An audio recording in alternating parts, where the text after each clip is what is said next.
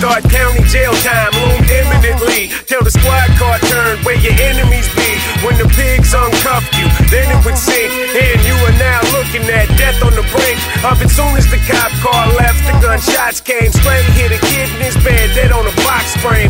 Jack boys always looking for a key, but that life won't last. You better believe crack dealers. Bonjour à tous et bienvenue dans Third Émission, l'émission qui revient une fois par mois sur l'actualité de Third Édition, mais surtout, surtout sur un livre et une saga qui y sont dédiés. Aujourd'hui, je suis toujours accompagné de Coucou Bonjour. et de Mehdi, Bonjour. que j'appellerai Med parce que c'est beaucoup plus rapide que Mehdi, sinon on perd un temps fou. Et l'auteur aujourd'hui qui nous rejoint est journaliste pour Mad Movies, co-auteur des ouvrages Resident Evil, Silent Hill et le professeur Polymathus, une brève histoire du jeu vidéo, c'est Bruno Provezza. Salut tout le monde. Et donc j'ai bien insisté hein, sur Resident Evil comme ça, tout simplement parce que c'est le thème de l'émission euh, d'aujourd'hui. Alors Resident Evil, une saga, on va, on va revenir dessus hein, sur euh, tout le long de l'émission, donc je vais pas, euh, je, je vais pas insister maintenant. Euh, J'aimerais juste revenir sur le démarrage du livre Resident Evil chez Sœur d'édition. Med, Oui. du coup d'où que ça vient D'où que ça vient cette, ce projet? Eh ben ce projet. Alors c'est un projet qui date d'il y a plusieurs années. Et en fait c'est un peu particulier euh, en ce qui concerne la coécriture des bouquins qu'on fait d'habitude Coucou et moi. C'est que c'est la première fois où en fait on a, on a eu deux projets en même temps, en parallèle. C'est-à-dire qu'on a lancé le livre Final Fantasy VII et Resident Evil. Donc euh, c'est pour vous dire à quel point ça date. Euh, et on les a lancés en même temps. Et donc beaucoup est parti sur la saga Resident Evil et moi je suis parti sur le bouquin FF7. Et en fait on a fait euh, une partie de la rédaction, une partie de tout ce qui est bah, au jeu, la partie recherche, documentation, chacun de notre côté, pour ensuite revenir bah, ensemble, partager les idées et faire un petit peu revenir au process d'écriture qu'on qu'on fait habituellement. Le truc c'est que, comme je vous ai dit, c'était il y a un petit moment, on a sorti le bouquin Final Fantasy VII, bon voilà, on a continué notre, notre petite route. Il n'empêche que euh, il y a eu plusieurs mois, voire plusieurs années entre le- la, la publication, enfin le moment où on a décidé de, de sortir le, le- le bouquin Resident Evil et euh, le- les premières ébauches de- du manuscrit. Et il faut savoir que c'est super compliqué de se lancer euh, voilà dans la, réda- dans la rédaction d'un tel bouquin, euh, l'investigation, c'est hyper long, on rejoue à tous les jeux évidemment. Et en fait, Du coup se remettre dedans, Ouais, c'est est- la galère. bah voilà, on est complètement dedans. Et là, en fait, un an et demi après, voire deux ans, ben on avait, on avait plus, on avait plus le cœur à ça. On avait, on, on avait plus la tête à, à Resident Evil. On était, passé par plein d'autres bouquins. Et en fait, c'est là euh, où, du coup, on a cherché quelqu'un pour nous épauler, pour finir un petit peu le travail euh, qu'on avait commencé, parce qu'on n'avait plus le courage.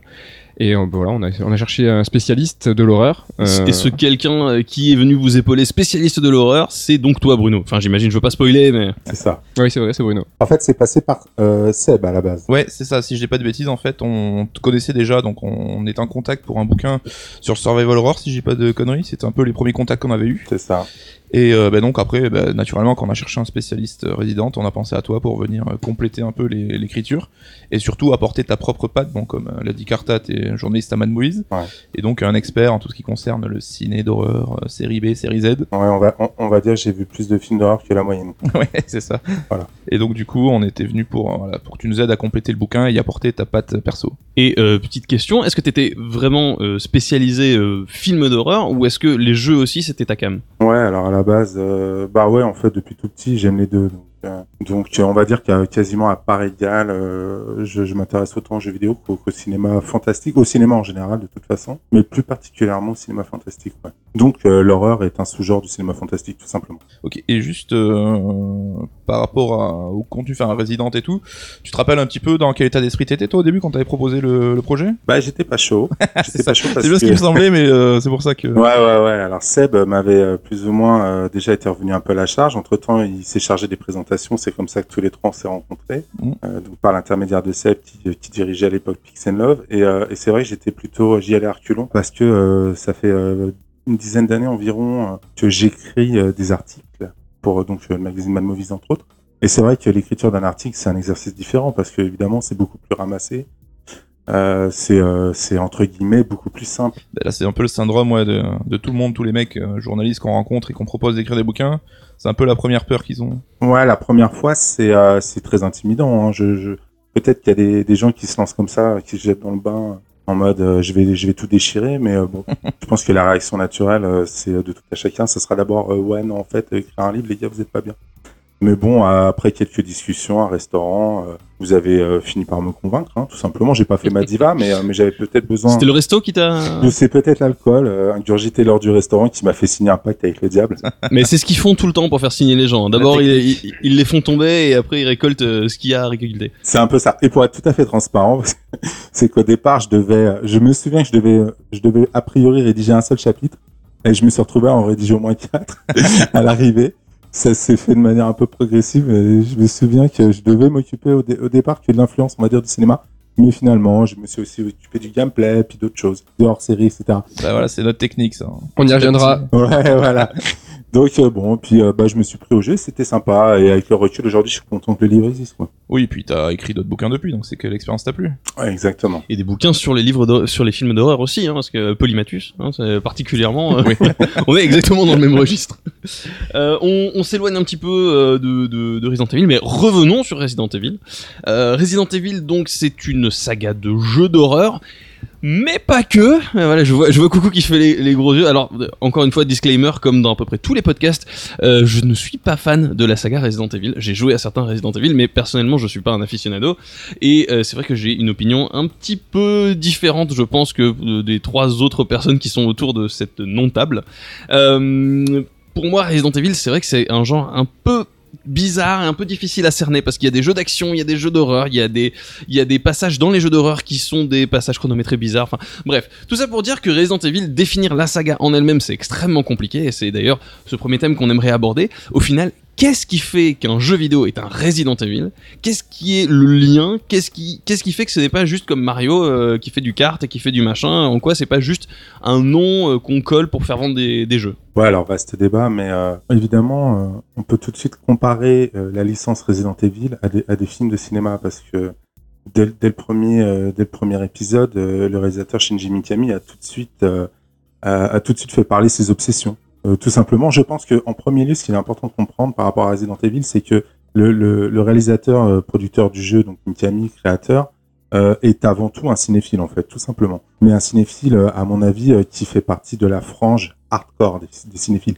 Il y a cinéphile et il y a amateur de films. Lui, c'est toujours en tout cas revendiqué comme cinéphile plutôt hardcore. Donc il a un gros gros bagage culturel à, ce niveau-là. Et simplement, en tant qu'amateur de films d'horreur, il s'est dit pourquoi aujourd'hui je ne ferais pas un jeu qui ressemble à un film? À partir de là, je pense que c'est difficile de, de, catégoriser euh, Resident Evil euh, dans un genre euh, particulier parce que bah, parce que justement ils ont créé un nouveau genre en fait. Enfin ils l'ont pas réellement créé, mais en tout cas Capcom l'a vendu euh, comme ça. Donc pour toi, le simple mot Resident Evil définit un genre. Oui, Resident Evil, euh, aujourd'hui, avec euh, 20 ans de recul, on peut affirmer sans problème que ça a été un jeu révolutionnaire, révolutionnaire dans le jeu vidéo, parce que à lui tout seul, euh, il a, il a su instaurer des codes, il a su améliorer une formule, et il a changé, on va dire qu'il a changé quand même la face du jeu vidéo en son temps. Quoi. Mais alors justement, les codes de Resident Evil, du tout premier Resident Evil, c'est, ça fait partie des choses qui ont les plus changé. Si tu prends Resident Evil 4 ou si tu prends le dernier Resident Evil 7, euh, on n'est plus du tout dans les mêmes codes, dans les mêmes genres. Je- d'un point de vue gameplay, ne serait-ce que ça.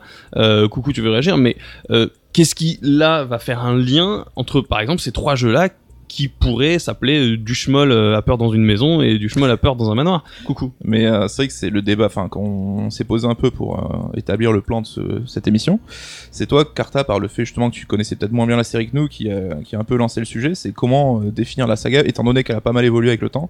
On a grosso modo euh, trois grandes époques avec euh, les, les premiers épisodes qui étaient en mode précalculé, vraiment le survival horror euh, classique de l'époque. Resident 4 qui apportait une touche beaucoup plus action, euh, genre euh, l'ancêtre du TPS, on pourrait y revenir, mais sur vraiment des jeux pure action. Et donc le 7 aujourd'hui qui est plus revenu à une horreur un peu plus euh, présente avec une vue subjective. Et on s'est dit du coup qu'est-ce qui est le point commun entre ces trucs? Donc apparemment ça peut pas être le gameplay. C'est vrai qu'on peut retrouver des éléments, des gimmicks genre euh, les herbes vertes, ce genre de choses. Et encore, je- si les herbes vertes, je pense qu'on les a tous. tous Il y a deux trois gimmicks. Ouais. Les objets, ça en fait partie. On peut parler aussi d'un certain côté bis Mm. euh, que la que la saga garde depuis euh, depuis depuis ses débuts. On peut plus parler euh, bah, de l'aspect horreur, pas vraiment, parce que à part si, est-ce qu'à partir, est-ce qu'on peut dire Resident que Evil 5, est-ce qu'il y avait vraiment de l'horreur dans Resident Evil 5 Bien sûr, bien sûr, ça reste des jeux horrifiques. Tout à fait. Il y a des monstres, il y a des créatures, il y a des, il y a des situations de stress permanentes, euh, ça se renouvelle. Il faut, il faut pas envisager ça uniquement sous, le- sous le prisme du jeu d'action.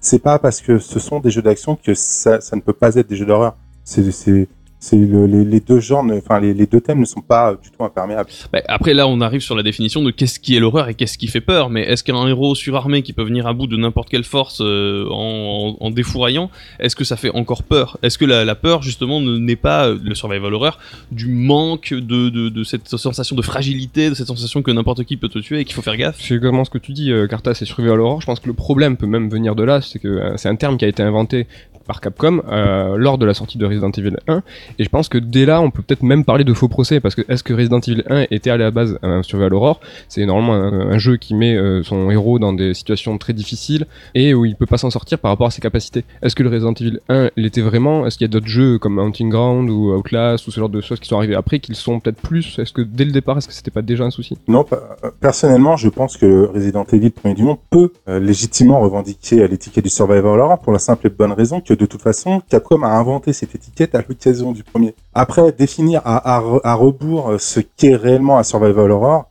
ça n'a pas vraiment de sens dans la mesure où de toute façon, c'est Resident Evil, euh, pour le dire en bon français, euh, qui, l'a- qui, qui a popularisé le terme, tout simplement. Mais c'est plus du marketing en fait. Enfin, c'est carrément. Ah ouais, mais complètement. ça, c'est, aussi le métier de Capcom de vendre ses jeux après les avoir développés. Donc, il a fallu, à mon avis, qu'ils adoptent une démarche marketing claire et limpide. Et pour s'adresser euh, au grand public, euh, c'est, toujours pratique euh, de, de coller des étiquettes. Moi, je trouve l'étiquette très adaptée parce que de toute façon, Mikami l'a, suffisamment répété ensuite. Mais, mais le premier Resident Evil, dans la tête, dans l'esprit de Mikami, quand il l'a réalisé, il- pour lui, le joueur devait toujours privilégier la fuite à l'affrontement. Ça, c'est vrai que c'est une des caractéristiques euh, du truc. Ouais. Voilà, complètement. Alors évidemment, ensuite, la formule a évolué dès, dès le deuxième épisode, mais si on, on s'intéresse qu'au premier pour le moment, qui a donc lancé le genre, si on joue par exemple avec le personnage de Chris, on est quand même vachement à court de munitions de manière régulière. Il faut être beaucoup plus euh, sur la défensive. Euh, on évitera. euh, la plupart des joueurs vont adopter une démarche euh, qui finalement euh, se limite à esquiver le maximum de zombies, soit parce qu'on n'a pas envie de se prendre la tête avec soi, soit pour gagner du temps, soit par commodité parce qu'on veut on veut conserver ses munitions pour éventuellement un boss plus tard. Enfin voilà donc. Oui, mais là, oui, mais là, est-ce que c'est est-ce que c'est des mécanismes de peur? Bah ouais. Parce que tu dis esquiver les zombies parce que c'est chiant, parce qu'on n'a pas envie de, les, de, les, de perdre le temps à, les affronter, parce qu'on n'a pas de munitions. Mais t'as pas peur. Ouais, mais là pour moi c'est trop limité, c'est trop limitatif comme euh, comme vision parce que on peut pas euh, simplement se résumer à est-ce que le jeu fait peur, oui ou non. Non, s'il ne fait pas peur, c'est pas un survival horror. L'horreur n'implique pas forcément la peur. Premièrement, Euh, je vais prendre un exemple euh, concret qui va certainement vous parler. Un film comme Branded de Peter Jackson, euh, aujourd'hui euh, considéré encore euh, 20 ans plus de 25 ans plus tard comme le film le plus gore de l'histoire de la- du cinéma. Ouais. Ça reste un film d'horreur. Je pense que là-dessus vous serez d'accord. Euh, et par contre, c'est un film d'horreur qui fait absolument pas peur puisqu'il est tourné sur le ton de la comédie. Ouais, ouais. Donc, euh, soyons bien d'accord, quand on dit que Resident Evil est un jeu d'horreur, ça ne signifie pas que forcément il doit faire peur. En revanche, ça n'empêche pas qu'il y a certaines séquences qui sont basées sur le suspense, plutôt que la peur. Ouais, ce que j'allais dire, on a fait un chapitre sur le bouquin qui s'appelle Les mécanismes de la peur, Voilà. où là, euh, tu, tu, c'est toi-même qui l'avais écrit justement, Ouais. où tu, tu décris un peu les processus utilisés par les, les développeurs pour susciter l'angoisse le joueur.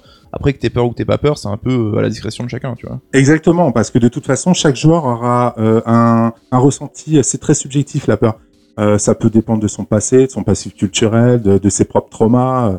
Bref, chaque, Bah, joueur... phobies, quoi, sur les araignées. Exactement, voilà, une araignée peut faire peur à un joueur et pas à un autre. euh, Enfin, donc euh, non, c'est impossible de, de, de faire un jeu qui fait peur à 100% des joueurs. Je pense pas que ce soit possible. Genre. Mais sur le. Enfin, moi, je, je connais Resident Evil 5 pour avoir fait Resident Evil 5 et j'ai pas l'impression qu'il y avait de, de, de passages qui étaient là pour induire la peur. Même pas, tu vois, pour essayer d'induire la peur. Que ça fasse peur ou non, ça je comprends que c'est à la discrétion de chacun. Mais la volonté de faire peur, qui y avait, à mon sens, par exemple sur Resident Evil 7, qui a énormément, euh, c'est pas quelque chose qu'on retrouve dans, dans Resident Evil 5 pour la simple et bonne raison qu'on qu'on a des capacités euh, euh, bah, de, de- de- d'un d'un super-héros, quoi. Ouais, mais c'est pas seulement ça le débat, parce que, enfin, tu vois, on parlait des mécanismes de la peur qui, dans les premiers épisodes, étaient assez clairs et établis. C'était le niveau de cadrage cinématographique, tout ce qui était hors plan, qui devait susciter Ouais, Et dans la partir du 4, en fait, c'est qu'ils ont changé ces mécanismes de la peur. C'est devenu euh, le stress, la sensation d'être traqué, euh, le côté d'être euh, submergé par les ennemis. C'était peut-être plus de la peur primaire comme tu pouvais l'avoir dans le premier, mais c'était quand même une notion de tension, de, tu vois, de, de- une notion de survie aussi quelque part. Donc, je pense que ces mécanismes ont évolué. Moi, je, sur les points communs en fait qu'il y a tout- à toute la série, et j'ai un petit peu digressé sur ce que vous dites, c'est que c'est vrai que toutes les tous les épisodes de Resident Evil peuvent faire peur où il y a un petit peu d'horreur, mais ce qui est sûr, c'est que à partir de la moitié du jeu, ou en tout cas dans le dernier tiers de l'aventure et de chaque Resident Evil, le personnage devient une machine de guerre. Et ça, c'est un truc qui, est assez commun, et je pense à tous les épisodes. Je sais pas si vous, avez souvenir de vos parties, mais euh, au début, c'est vrai qu'il y a cette sensation de fuite, de où en fait on se sent diminué, euh, quels que soient les épisodes. Mais dans Resident Evil, ce qui est commun, c'est que moi, à la fin de toutes mes parties de Resident, euh, j'étais une machine. quoi. J'avais lance-roquette avec euh, 2000, euh, 2000 balles, le fusil à pompe et tout. Euh, ça, c'est quand même quelque chose. enfin, C'est un, cycle, une structure qui se retrouve dans chaque épisode. Ouais, mais je pense une notion de récompense, tu vois, comme t'as aussi certains films d'horreur où ils vont te faire flipper, t'as toute la montée en pression, etc. Et t'as un moment, t'as la catharsis où après c'est le mec qui, qui était euh, persécuteur, va prendre au contraire qui va devenir le persécuteur, tu vois. Ouais, ouais. Et je pense que c'est une sorte de récompense aussi. hein. À mon sens, euh, ça tient à deux choses. Ça tient premièrement euh, à une sorte de cadeau euh, fait par les développeurs euh, en, en, en- en mode euh, écoute, bon, t'en as, t'en as un peu chié pendant la moitié du jeu, maintenant fais-toi plaisir. On te donne les armes pour un peu euh, occuper un peu mieux l'espace, euh, pour euh, voilà, basiquement, euh, tu vas te lâcher et donc tu vas blaster. Euh, T'en auras la possibilité en tout cas. Mais ça tient aussi au fait, euh, ça, ça tient à votre style de jeu. Moi, j'ai connu euh, des gens qui dépensaient leurs munitions euh, comme des, comme des. Mm. À chaque fois qu'ils en avaient, ils éclataient tout parce que au, au premier zombie qu'ils croisaient, ils vidaient trois chargeurs pour essayer de les avoir parce qu'ils visaient mal. C'est ce que j'allais te demander. Ouais. Mais ouais, et, et je peux vous assurer que ces, ces joueurs-là, donc ça dépend en fait aussi du type de joueur encore une fois, mais ces joueurs-là, en fait, pendant toute, euh, toute l'aventure, ils étaient en galère. je pense que vous jouez comme moi parce que vous êtes, entre guillemets, des vieux de la vieille et qu'on a On l'habitude. joue trop bien en fait. Il y a, y a forcément un peu d'expérience et il y a aussi le fait que bah, vous conservez vos munitions. Ouais, une notion de prudence, mais. euh, C'est ce que je disais tout à l'heure, vous allez euh, esquiver les zombies en vue de conserver des munitions au cas où pour plus tard.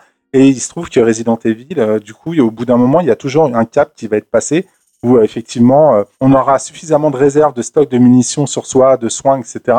Le jeu va continuer à en donner avec parcimonie, mais euh, le- la quantité sera toujours supérieure par rapport à ce qui est, ce qui est donné. Parce qu'on aura fait la moitié du jeu. C'est même abusé. On a tous fini Resident Evil ou en, tout, en, en étant devant le boss de fin avec un magnum qu'on n'a pas touché et on lui met trois balles Voilà. à la tête et Ouais, Resident Evil 7, c'est l'exemple typique euh, et, le, et le plus proche. Et en fait, on sait juste. Enfin, moi personnellement, sur la fin, je me faisais chier tellement j'étais euh, stuffé. Et c'est juste parce que je joue trop bien alors. Mais non, ça, on mais ça pas empêché que la première partie du jeu. Ah non, la première partie du. Mais de toute façon, on va en reparler Oui, de oui, Resident oui. Evil 7. Justement, pour être sur le sujet de ce premier thème, c'est que c'est euh, c'est cyclique et dans tous les épisodes, il y a ce format-là. Enfin, en tout cas, à mon sens, moi, de, de tous les Resident Evil, vois. Mais ce que vous dites par rapport à ça, c'est que ça s'applique aussi très très bien au RPG, par exemple. Là, j'ai terminé un, un RPG récemment, un Star Ocean, le dernier épisode. Je peux vous assurer que j'ai fini le jeu, j'étais blindé Ouais. d'objets, de choses dont je me suis jamais servi.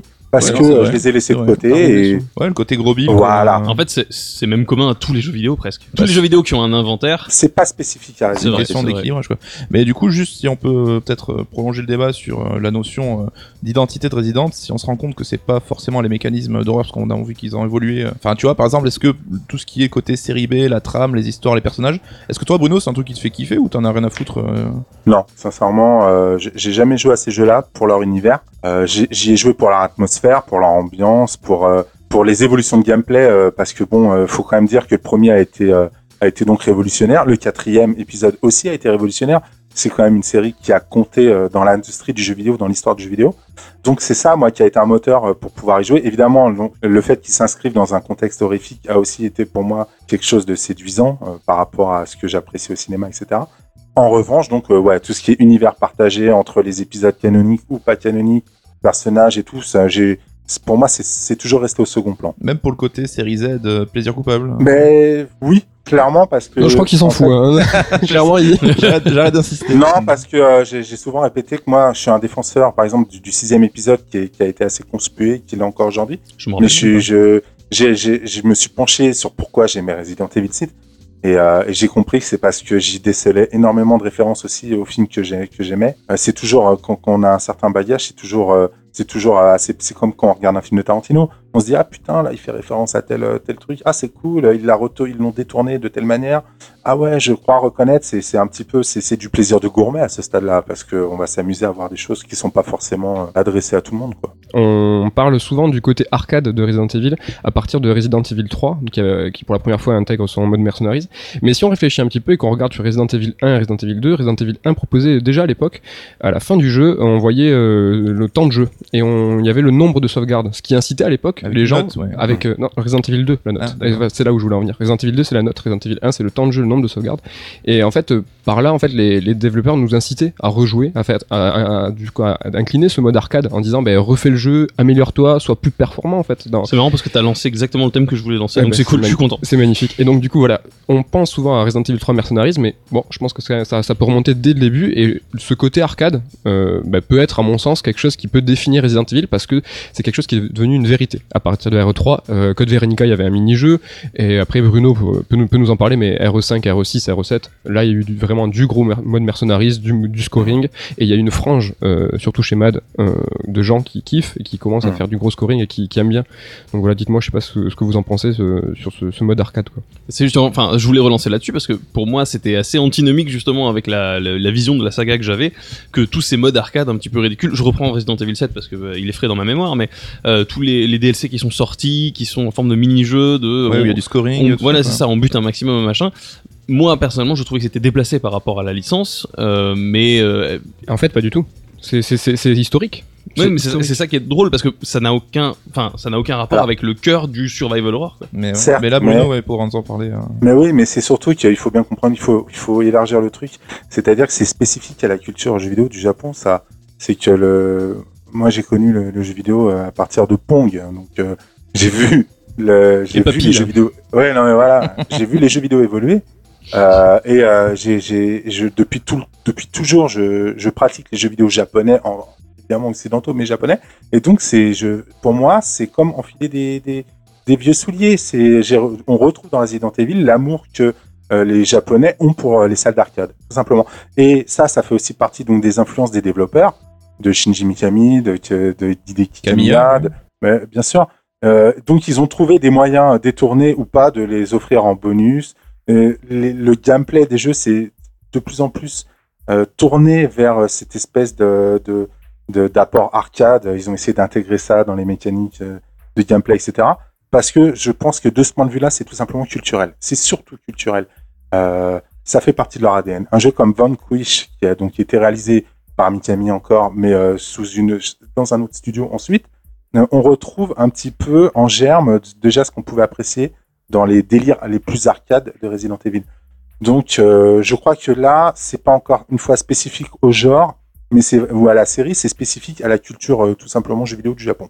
Et ça, tu l'as retrouvé dans les sortes de trois époques résidentes, tu vois, les premiers. Ah euh, oui. Ah oui, bah là, on parlait du mode mercenary, c'est clairement un dérivé de, de, de- ça pourrait être un jeu d'arcade.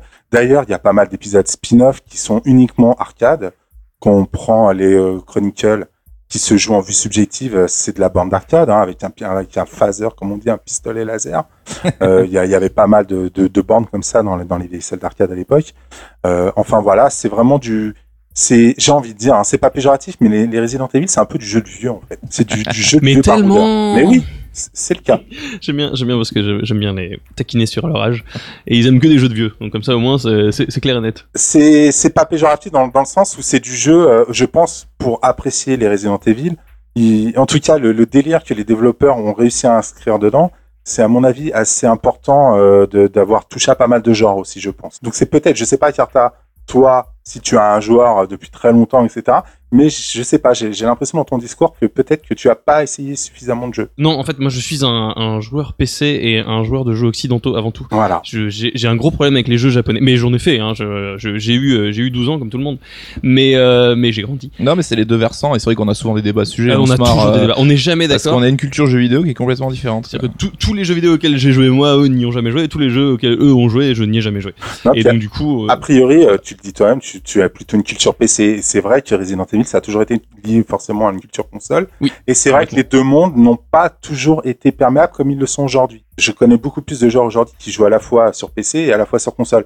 Mais il y a encore ne serait-ce que dix ans, il y avait vraiment deux, deux mondes qui s'affrontaient. ah, il y avait un schisme. ouais. Et donc, bah, forcément, euh, le, le regard des joueurs PC euh, sur les, les, les jeux consoles euh, était au pire du dédain, euh, au mieux euh, peut-être simplement ils ne connaissaient mépris ne conna- Ouais, non, ils ne connaissaient pas quoi. Du vomi, moi personnellement, c'est du vomi, mais euh, non, mais blague à part, oui, effectivement, c'est c'est c'est un jeu qui est très très très console dans l'esprit, et c'est vrai que pour quelqu'un comme moi, c'est assez difficile à. Appréhender. Appréhender. J'avais grasp dans la tête, mais c'était pas bien. Et, et je me permets de rajouter une dernière chose parce que c'est quand même très important. Il y a une autre composante qui a joué euh, en, la, en la défaveur, on va dire, de, de la série. Euh, c'est sa maniabilité qui a toujours été sujette à caution. Merci. Euh, voilà. Alors ça, ça a été réglé plus ou moins à partir du 4 parce que le jeu a changé de, de perspective. Mais les trois premiers épisodes ont toujours été assez décriés à ce niveau-là, en tout cas par leur, euh, leurs contempteurs, quoi, par ceux qui n'appréciaient pas. Euh, généralement, quand on leur, de- on leur demandait bah, pourquoi t'aimes pas Resident, tout de suite, ce qui revenait sur, sur la table, c'était parce qu'on a l'impression de diriger un camion. Donc ça, ça a été la phrase qui a été dit, je pense, le, le plus de fois par rapport à la mé- maniabilité du jeu. C'était pas un camion? Un 35 Voilà. ça. Mais, Ouais, mais là, alors, comme tu dis, c'est l'héritage du jeu Jaf. Enfin, nous, on jouait à des jeux sur NES ou quoi, on se posait pas la question si c'était maniable ou pas, c'est qu'on y jouait malgré tout. Donc, euh, Premièrement, mais euh, mais dans le livre, euh, je l'explique euh, parce que les, les développeurs s'en sont ensuite expliqués et d'ailleurs c'est c'est un regret qu'ils ont formulé parce qu'à l'époque ils n'ont pas eu le choix, mais on leur a toujours reproché par exemple de pas pouvoir tirer en se déplaçant et ça ça a duré euh, quand même jusqu'au sixième épisode, hein, donc ça s'est inscrit vachement longtemps sur la durée. Alors à partir du 4 c'est discutable, mais en tout cas sur les trois premiers ça s'expliquait simplement par le fait que euh, comme le jeu est une succession de plans fixes, ils ont essayé de trouver un moyen de pouvoir euh, tirer euh, tout en marchant, mais le joueur était complètement perdu parce que si on, admettons qu'un zombie arrive, on, le, met en joue, on recule pour lui tirer dessus. Le fait de reculer va déclencher un plan qui est annexe au plan dans lequel vous êtes déjà inscrit. Et euh, donc vous allez perdre de vue le zombie parce que la caméra sera placée d'une autre manière. Bref, c'était un- d'un point de vue euh, tout simplement de game design, c'était impossible à mettre en œuvre. Donc ils ont voulu faire autre chose, mais ils n'ont pas pu. Ils l'ont regretté par la suite en disant que c'était à leurs yeux ce qui a le plus causé de tort à la série, mais en même temps, euh, les autres aspects du jeu étaient suffisamment bons pour qu'ils en soient quand même satisfaits et, et ça a été un succès. Mais voilà, la maniabilité a été le point le plus problématique, je pense.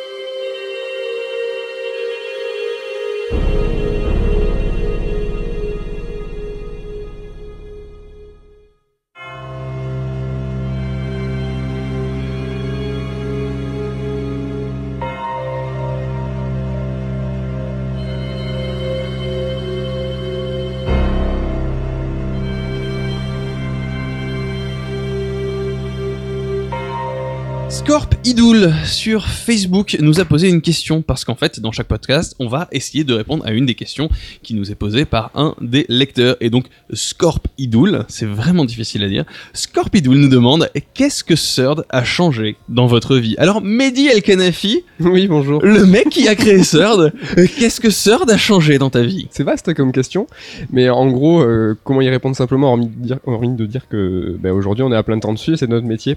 Euh, je sais pas si d'un point de vue extérieur on peut penser que c'est un hobby et euh, qu'on fait ça en dilettante le week-end, Euh, mais non, pas du tout. euh, voilà, donc euh, on a co-créé avec Coucou euh, sur l'édition il y a deux ans et demi, et euh, ça fait deux ans et demi qu'on est à plein temps dessus, et on y passe bien plus que 7 heures par jour. Donc euh, voilà, c'est pas, on fait pas un hobby. Euh, depuis quelques temps, on va dire depuis six mois, on est heureux de dire que la société nous emploie et c'est notre métier et on en vit. Donc on est très content de pouvoir vivre de notre passion, de pouvoir vivre du jeu vidéo. On n'est pas 50 000 en France à pouvoir le prétendre et on en est super fiers. et j'ai envie de poser la même question à Nicolas Coursier ben, je vais te répondre la même chose que Med, mais je te renvoie la question justement, car euh, tu es le petit dernier arrivé euh, dans la bande. c'est vrai Raconte-nous. euh, mais j'ai chaud. Sœur d'édition a changé ma vie parce que maintenant j'ai très chaud. À Toulouse, il fait plus chaud que Bruxelles. Ouais, parce que là d'habitude en fait on enregistre ce podcast. Moi je suis à Bruxelles. Enfin d'habitude. La dernière fois euh, je suis à Bruxelles et eux sont ici à Toulouse. Mais là je les ai rejoints parce qu'effectivement je rejoins le, le club sœur d'édition euh, pour m'occuper de l'international. Et donc du coup je suis là pour deux mois pour apprendre les ficelles du métier et les ficelles. J'ai pris l'accent un peu. Les ficelles techniques. du métier. Et le truc c'est que du coup je suis obligé de venir à Toulouse quand il fait chaud. Et j'ai horreur de la chaleur donc du coup euh, oui non j'ai très chaud c'est cool mais j'ai très chaud Triste sort, je pense qu'on te plaint. mais je- les gens ne réalisent pas. Là, là, en ce moment, pour enregistrer ce podcast, nous sommes dans la rédaction. La rédaction euh, est une petite pièce, hein, j'ai envie de dire, euh, et qui donne directement sur une énorme baie vitrée qu'on a fermée, À l'américaine, tu peux le dire. une énorme baie vitrée. Plein soleil, on est à Toulouse, je vous imagine ce que donne un plein soleil aujourd'hui. Euh, là, il doit faire je sais pas combien de degrés dans Oui, la rédaction. même pas 30. Mais on peut surtout qu'on a une Et climatisation. on a une climatisation qu'on ne peut pas allumer parce qu'on est en train d'enregistrer le podcast. Donc là, on n'a aucune aération, on n'a rien, on a les PC qui tournent, on a la stagiaire Maïvan qui est en train de se liquéfier sur place. Nous, les casques sur les oreilles, il y a tout qui coule. Enfin bref, c'est quand même des, des, Sympa. des conditions d'enregistrement. Tout ça pour que vous ayez un bon son. Euh, J'ai envie de dire, on mouille le maillot au sens propre du terme. Ici à Paris, il fait, il fait bon et j'invite, euh, je vous invite tous les trois à venir vous installer à Paris, ce sera plus simple pour travailler aussi. Bah écoute, si tu dis la même chose de Bruxelles, moi, il y a pas de souci parce que je retourne à Bruxelles en août. C'est Bruxelles, c'est quand même Paris en cool et avec des bières. C'est très difficile pour moi de parler de Paris sans, sans vanner. Euh, mais Bruno, tiens, puisque tu reprends la parole, monsieur spécialiste S cinéma d'horreur, Ouais. euh, la saga Resident Evil, puisqu'on parle de ça, la saga Resident Evil, et tu l'as dit déjà un petit peu euh, au début de ce podcast, au début de cette émission, pardon, de ce concept, c'est la saga qui est une des plus influencées par le cinéma d'horreur, et notamment son créateur est un, est un aficionado lui-même. Est-ce que tu peux nous parler un petit peu de ses influences sagatisques, sagatesques, saga... Horrifique. saga Cinématographique. cinématographique. Voilà. Donc, euh, bah, on va citer une figure très connue euh, du cinéma d'horreur parce que une figure qui a autant marqué euh, bah, Shinji Mikami, qui l'a revendiqué assez rapidement, qui, mais également plein d'autres réalisateurs finalement au début des années 80. Bon, je pense que la plupart des auditeurs seront pas surpris d'entendre le nom de George Romero, mais c'est vraiment lui, c'est vraiment ce, réalisateur donc américain qui, alors n'a pas inventé du tout le film de zombie, hein, comme certains pourraient le penser, mais qui a su renouveler, qui a su politiser euh, euh, le, genre du film de zombie, mais euh, déjà le cinéma américain s'y intéressait depuis les années 30. Il y a eu une première vague dans les années 30, 40. Ensuite, dans les années 50, le, le film de zombie a totalement disparu de la circulation au profit euh, de films sur les petits hommes verts, hein, et sur la peur du nucléaire, etc. Donc c'était relatif à la guerre froide. Et euh, donc euh, La Nuit des Morts Vivants, qui est sorti, si je ne dis pas de sottises, en 1969. C'était la fin des années 70, c'était une période assez agitée dans le monde. Il y avait, en France, on a eu mai 68. Aux États-Unis, il y avait pas mal de manifestations anti-ségrégationnistes, de choses comme ça. Enfin bref, c'était agité un peu partout. Et on peut dire que Romero, qui lui habitait à Pittsburgh à l'époque, c'est a- a- avait une sorte de colère en lui et en réalisant La Nuit des Morts Vivants, il a euh, premièrement, euh, bah, sur lui, ça a agi comme une catharsis. Euh, il a réglé un petit peu ses comptes avec euh, le- la, la société bien pensante américaine, le, comme on dit, les WASP, euh, White Anglo. euh, Saxon Protestant. voilà, c'est ça. Euh, et, euh, et également, euh, le- la particularité du film, c'était que c'était un héros noir qui, à la fin, euh, donc bon, je peux vous spoiler, hein, c'est un vieux film. Oui, il y a prescription. Euh, à la fin, euh, bah, donc survit pendant tout le film, aide des gens, etc. à s'en sortir, mais à la fin se fait euh, se fait tuer euh, par la police locale. Black Lives Matter. Voilà. Donc bon, ça, ça a été la base, euh, la, la base du genre, on va dire, et euh, ça a été un carton euh, monumental dans le monde entier. Mais juste si je peux me permettre, c'est que, enfin, c'est vrai qu'on, c'était un projet assez fauché pour pour Romero. C'était un de ses, enfin, il était encore étudiant en cinéma, etc. Si je pas de. Tourné en noir et blanc. Et euh, d'après ce que j'ai, enfin, ce qu'on avait, euh, ce qu'on sait de l'histoire, c'est que, enfin, il avait embauché le, le héros donc noir parce que c'était le meilleur acteur du lot. Il avait pas forcément cette ça. idée derrière de d'en faire un porte-étendard ou quoi que ce soit. Et c'est marrant parce que ça a rencontré clairement, euh, ça fait écho avec l'actualité, donc avec Mm. Luther King, etc. Quoi. Donc, Il a, il, a été interrogé là-dessus plus tard euh, dans plusieurs interviews, mais euh, il s'est toujours plus ou moins euh, défendu de l'avoir fait donc volontairement. Peu de gens, à mon avis, ont été dupes là-dessus. Évidemment, je pense qu'il a voulu rester en, bonne entente avec les producteurs hollywoodiens, mais il y avait clairement un contenu, un discours aussi politique dans le film. Cela dit, si on reste sur des bases uniquement, on va dire ludiques, parce qu'on peut aussi parler de ludique par rapport à un film, bah c'était un film très efficace qui faisait peur était bien construit. Il avait bien euh, digéré, on va dire, le, cinéma de Alfred Hitchcock, par exemple. Il y a pas mal de scènes avec du suspense. Euh, et, euh, ça, ça a été un jalon, un jalon dans l'histoire du cinéma, comme je, disais tout à l'heure, Resident a été un jalon dans l'histoire du, jeu vidéo. Et, euh, donc, ça a relancé une vague de films de zombies, euh, surtout à la suite du deuxième euh, film qui s'appelle donc Zombie en France. Et là, euh, ça a été, euh, ça a été incroyable, quoi. Le, le- le- le second film zombie qui se passe dans un supermarché avec des gens qui s'enferment à l'intérieur, comme dans le jeu Dead Rising de Capcom. Oui, surtout. Bah, ça a lancé, euh, voilà, ça a lancé euh, une nouvelle mode de, de film de zombies qui a duré quand même euh, jusqu'à la fin des années 80. Sachant que le, le zombie, lui, est sorti au milieu des années 70. Donc, euh, il y a eu 15 ans, 15 ans de films de zombies euh, euh, à toutes les sauces. Hein. Les Italiens en ont fait des tout pourris, les Français en, effet, en ont fait des encore plus pourris. Euh, par contre, aux États-Unis, il y a eu beaucoup de variantes. Un film comme Evil Dead qui a lancé l'affaire de Sam Raimi, le futur réalisateur des Spider-Man, euh, lui, bah, c'est pareil, il avait, il avait adoré les films de Romero, il a voulu livrer sa propre version des zombies dans la cave, etc. Enfin voilà, ça a eu tout un tas de conséquences. Évidemment, je vais vous sortir Michael Jackson avec son clip Thriller, oui. qui est euh, un, des, un des événements culturels majeurs des années 80, qui est ostensiblement inspiré des films de zombies de Romero. Enfin voilà, ça a été, euh, ça a été un phénomène culturel. Et juste pour euh, rester deux secondes sur Romero, Oui. euh, est-ce que toi tu, tu as l'impression que les créateurs de Resident, enfin, ils ont certes pris le background zombie, etc., mais est-ce qu'ils ont pris aussi la dimension politique et sociale? Non. Non? Parce que je pense que Mikami, là, ça l'intéressait pas du tout. lui, d'ailleurs, en interview, il le disait, j'en ai traduit des passages pour le livre, mais, mais ce qui l'intéressait, c'était vraiment l'aspect ludique des films. Il le dit, il le dit, il le dit avec ces mots-là. Il dit, moi, je, je me suis dit, euh, je me suis demandé qu'est-ce que j'aurais fait dans cette situation à la place du héros. Et, euh, et comme les jeux vidéo m'intéressent, bah, j'ai voulu euh, donner aussi à la possibilité à d'autres personnes euh, bah, de prendre en main entre guillemets leur destin et de choisir ce qu'ils allaient faire dans cette situation. Ça a vraiment été un moteur pour lui euh, de, de, de, partir de ces films qu'il a regardé euh, quand il se faisait chier à l'université pendant ses études. Il regardait ça en boucle dans sa chambre d'étudiant et, et ça lui a donné l'envie de créer donc des jeux où on incarnait ce- ces, ces fameux héros de films de morts vivants. Et donc euh, forcément Romero étant le, on va dire la figure tutélaire du genre, euh, bah, il a été pioché directement dans les films de Romero. Et donc t'as vraiment Romero qui peut représenter l'influence principale sur euh, un peu la première époque résidente, on va dire quoi. Hmm. Et c'est vrai qu'à partir de RE4, là on a un peu lorgné plus vers euh, quelque chose de... Bah. Peut-être pas d'horrifique, mais du Carpenter, ce genre de choses. Ouais, moi j'aurais même parti sur RE2, sur Carpenter, sur Assaut, Ouais. euh, tout ça. euh, Enfin, là, c'est ce qu'on dit de toute façon que Assaut de Carpenter est euh, quelque part et pour beaucoup un remake de La Nuit des Morts Vivants de Romero. Et quand on sait que euh, Mikami a réalisé Resident Evil 1 et que Kamiya a fait Resident Evil 2, que l'un soit un remake de l'autre et l'un, euh, enfin tu vois que Mm. Kamiya soit plus hérité de, de, de Assaut et, et donc de Carpenter et que Mikami soit plus un héritier de, de Romero et que l'un est un remake de l'autre. Je sais pas si c'est très compréhensible ce que j'ai dit, mais euh, mais j'espère que vous avez compris. Il y a une bonne raison à ça, c'est que euh, Camilla n'était pas du tout fan de films d'horreur. Mais il le dit, il a dit texto si je dis pas de bêtises. ouais, euh, ouais, J'aime oui, pas les films euh, d'horreur quoi. Par contre, il adorait les films d'action. Donc, il faut aussi voir l'influence de Camilla, qui était quand même le réalisateur du deuxième épisode. Euh, ça n'a pas empêché Mikami, euh, d'après les dires de Camilla, euh, Mikami lui a filé une liste de 50 films à voir. À la Kojima, ça le rendait fou en fait. Voilà. tu dois te taper tous ces films-là qui sont des classiques du cinéma d'horreur. Donc Camilla l'a fait, mais genre il en dormait pas de la nuit, quoi. Le mec se mettait un film d'horreur et puis après c'était nuit blanche.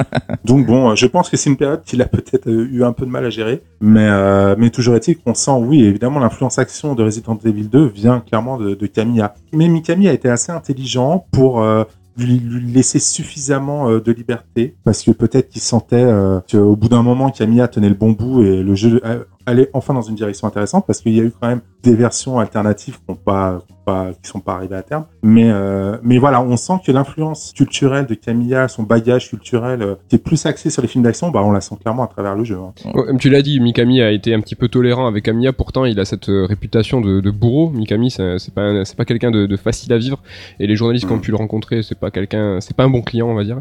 Et en fait, Mm. la comparaison qu'il donne euh, par rapport à Kamiya et, au leg qu'il a donné pour Resident Evil 2, c'est qu'il il parle d'enfant. Il dit, bah, j'ai comme un, comme je vois mon enfant euh, me partir de, de la Ma maison, fille, euh, qui se ma marie, fille se euh, marier avec un, Comme un enfant aux yeux de lumière. Exactement. Et donc voilà, c'est pour ça, il a été tolérant, mais je pense qu'il a surtout cette philosophie. Il avait envie de, s'il avait pu, il aurait défoncé Camille, je pense. Ouais, mais non, mais c'est une preuve d'intelligence, je pense. C'est que le mec voyait clairement que la direction que prenait l'autre le, le bottait pas plus. Il en, il en devenait fou, mais il a pris sur lui en disant ok, je recule, je laisse faire ça son truc. Mm, mm. Et bon, je pense l'histoire a montré qu'il avait raison, quoi. Ah oui, parce que dé- déjà, je trouve que le, le premier et le deuxième sont complémentaires. Et c'est bien parce que dès le second épisode, ils ont renouvelé le truc, quoi. Moi, je me souviens très bien de l'intro du 2 en 98. Je l'avais acheté euh, dès sa sortie.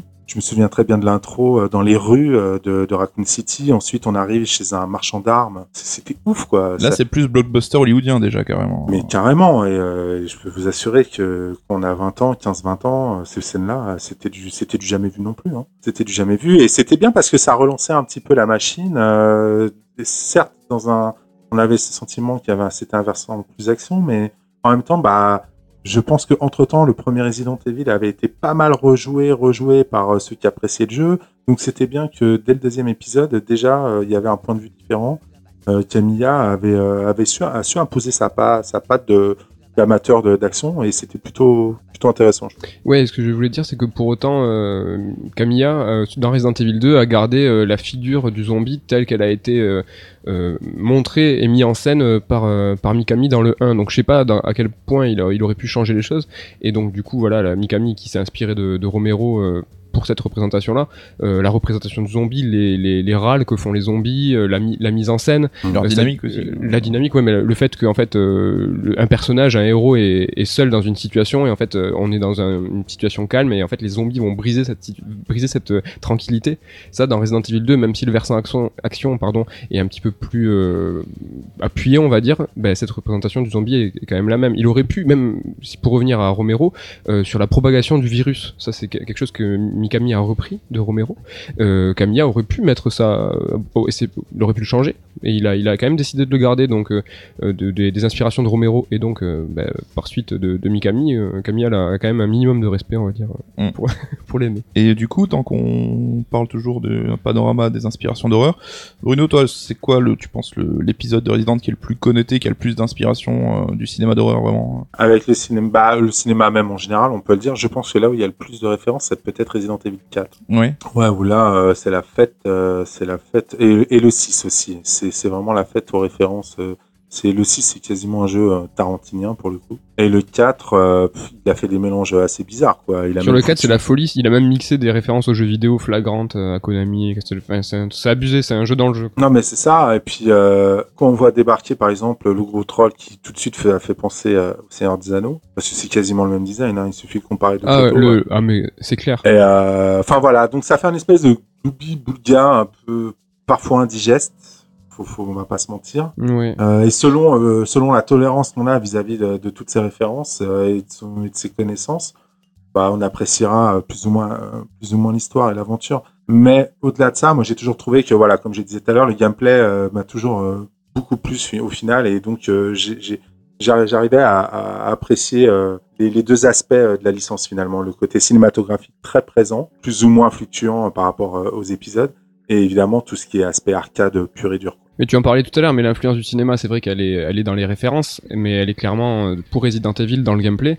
On, bah, tu l'as évoqué, scène, tu l'as, tu l'as évoqué tout à l'heure de la mise en scène euh, par le changement de plan. On peut aussi tout à l'heure en off, on en parlait sur le gameplay. J'évoquais la, la, la, la- le gameplay, la manip, euh, comment je disais, ma- manip micro machine. Euh, Ouais. C'est-à-dire que le personnage, pour le, le faire évoluer, on va appuyer sur O et en changement de plan, bah, il va se retrouver à l'opposé, mais il va quand même falloir faire O pour le faire avancer. Mm. Et donc voilà, ça c'est une répercussion directe de la mise en scène bah, liée au cinéma euh, et qui est directement une influence euh, sur, sur la saga. ça. C'est vrai qu'on on parle souvent des références. Une influence en mal pour le coup. une influence en ben voilà en vieux en vieux con moi je te dis que ça me fait plaisir et on- Oui. on, on en parlait sur le Rebirth euh, le remake de Resident Evil 1 à titre personnel moi je- j'y joue avec la- l'ancienne maniabilité parce que comme disait Bruno il a pas été pensé pour ça à l'époque et euh, ça marche pas vraiment Non, mais le fait qu'il ait été corrigé, ça montre aussi que, et les, c'est d'ailleurs ce que Bruno tu disais en off, c'est que les développeurs eux-mêmes disent que la maniabilité c'est un problème, et la volonté de coller au cinéma en adoptant ces prises de vue là et en adoptant cet angle de caméra là, fait que ça a ça a gêné au gameplay puisque le gameplay n'a pas pu s'adapter. Donc, comme eux-mêmes reconnaissent une erreur, on peut dire que ça a été une influence négative, mais pas dans le sens, euh, pas ça. Enfin, tu vois ce que je veux dire? Oui je comprends Ça a été dommageable. C'est pas que c'était une erreur, Voilà. c'était c'était une contrainte. ils ont conjugué avec ça quoi C'était une contrainte qu'ils n'ont pas réussi à l'époque à, à contourner. Mais là, il y a vraiment deux choses distinctes. Il y a le déplacement dans l'axe, euh, où effectivement, qu'on laisse appuyer vers le haut, le personnage, malgré le changement de plan, va continuer à avancer en ligne droite. Donc ça, c'est une contrainte qu'ils ont réussi effectivement dans le remake euh, à, finalement supprimer en adoptant une maniabilité 3D entre guillemets beaucoup plus moderne, mais qui du coup, on sent que je sais qu'on peut s'y adapter euh, en s'y mettant. Je pense qu'au bout d'un quart d'heure, 20 minutes, on a à peu près, euh, on a à peu près le jeu en main. Mais, mais comme le jeu, à la base, le game design du jeu n'a pas été pensé en fonction de ça, il y a toujours une espèce de gêne vis-à-vis de ce problème de direction qui est dans l'absolu et plus dans l'axe. Euh, en revanche, le souci de marcher en tirant, ça, c'était, c'était, euh, bah, aujourd'hui encore, c'est, c'est pas possible. C'est, euh, c'est bien, c'est la deuxième contrainte majeure et le, deuxième, la deuxième chose qui a été beaucoup reprochée au jeu.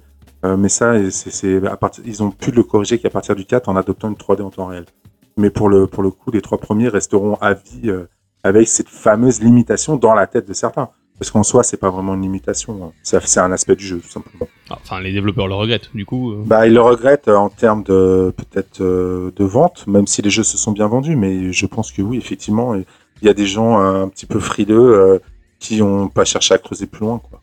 Non, c'est clair. En tout cas, bah, pour revenir bah, sur, les références, que les influences, qu'elles soient revendiquées ou inconscientes, euh, elles renvoient de toute façon à un âge d'or du cinéma. Et euh, comme tout à l'heure, toi, t'as cité Resident Evil 4 euh, et 6, non, pour les vraiment là où il y a le plus d'influence. bah, sur Resident Evil 1, on peut quand même pas manquer Hitchcock, pour, pour ce qui est des corbeaux. Voilà, c'est la deuxième, c'est là où je voulais en venir aussi. Donc Romero, c'est un incontournable, mais évidemment, c'est difficile aussi de pas citer Alfred Hitchcock. Mais Alfred Hitchcock, c'est pareil, c'est euh, c'est tellement euh, un parangon, c'est tellement une figure euh, majeure du cinéma mondial, parce que même des réalisateurs comme Scorsese ou De Palma s'en réclament. Donc voilà, c'est parce que tout simplement Alfred Hitchcock a posé les bases modernes du cinéma à suspense. Il a on va pas dire qu'il a inventé la grammaire ciné- cinématographique parce que le cinéma a été créé avant lui, mais en revanche, il a réussi à, les pousser jusqu'à presque leur point de rupture. Il a, il y a, il y a bon, le, fameux psy- Psychose, Psycho, Oui. qui est un film étudié dans toutes les écoles de cinéma encore aujourd'hui, alors qu'il date des années 60,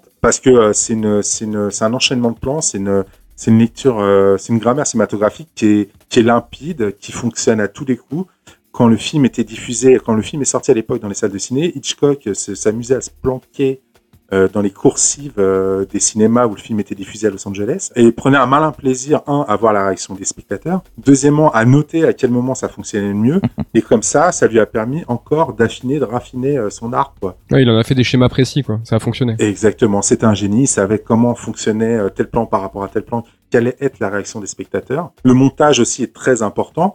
Et finalement, Resident Evil, là où ça a été très fort, alors on l'a quand même pas cité, mais évidemment ça surprendra non plus personne. Alone in the Dark, le jeu français de Frédéric Rénal, a été une sorte de brouillon euh, de Resident Evil. Alors quand je parle de brouillon, c'est pas péjoratif, c'est que les jeux sont quand même différents à l'arrivée. Et aujourd'hui, Alone in the Dark, est... alors pour le coup, ceux qui trouvent le premier Resident Evil difficile à, encore à pratiquer aujourd'hui parce qu'il a vieilli, je peux vous assurer que le New Ark, c'est difficile. hein. C'est beaucoup plus difficile d'y rejouer aujourd'hui. Pourtant, toutes les bases sont là. Simplement, Mikami, qui plus tard a reconnu euh, avoir joué à Alone in the Dark et certainement à l'avoir adoré. Et en 92, quand le jeu est sorti, c'était une évidence que c'était révolutionnaire aussi. Euh, bah, il a affiné la formule, un petit peu comme Alfred Hitchcock a pu le faire avec les films à suspense.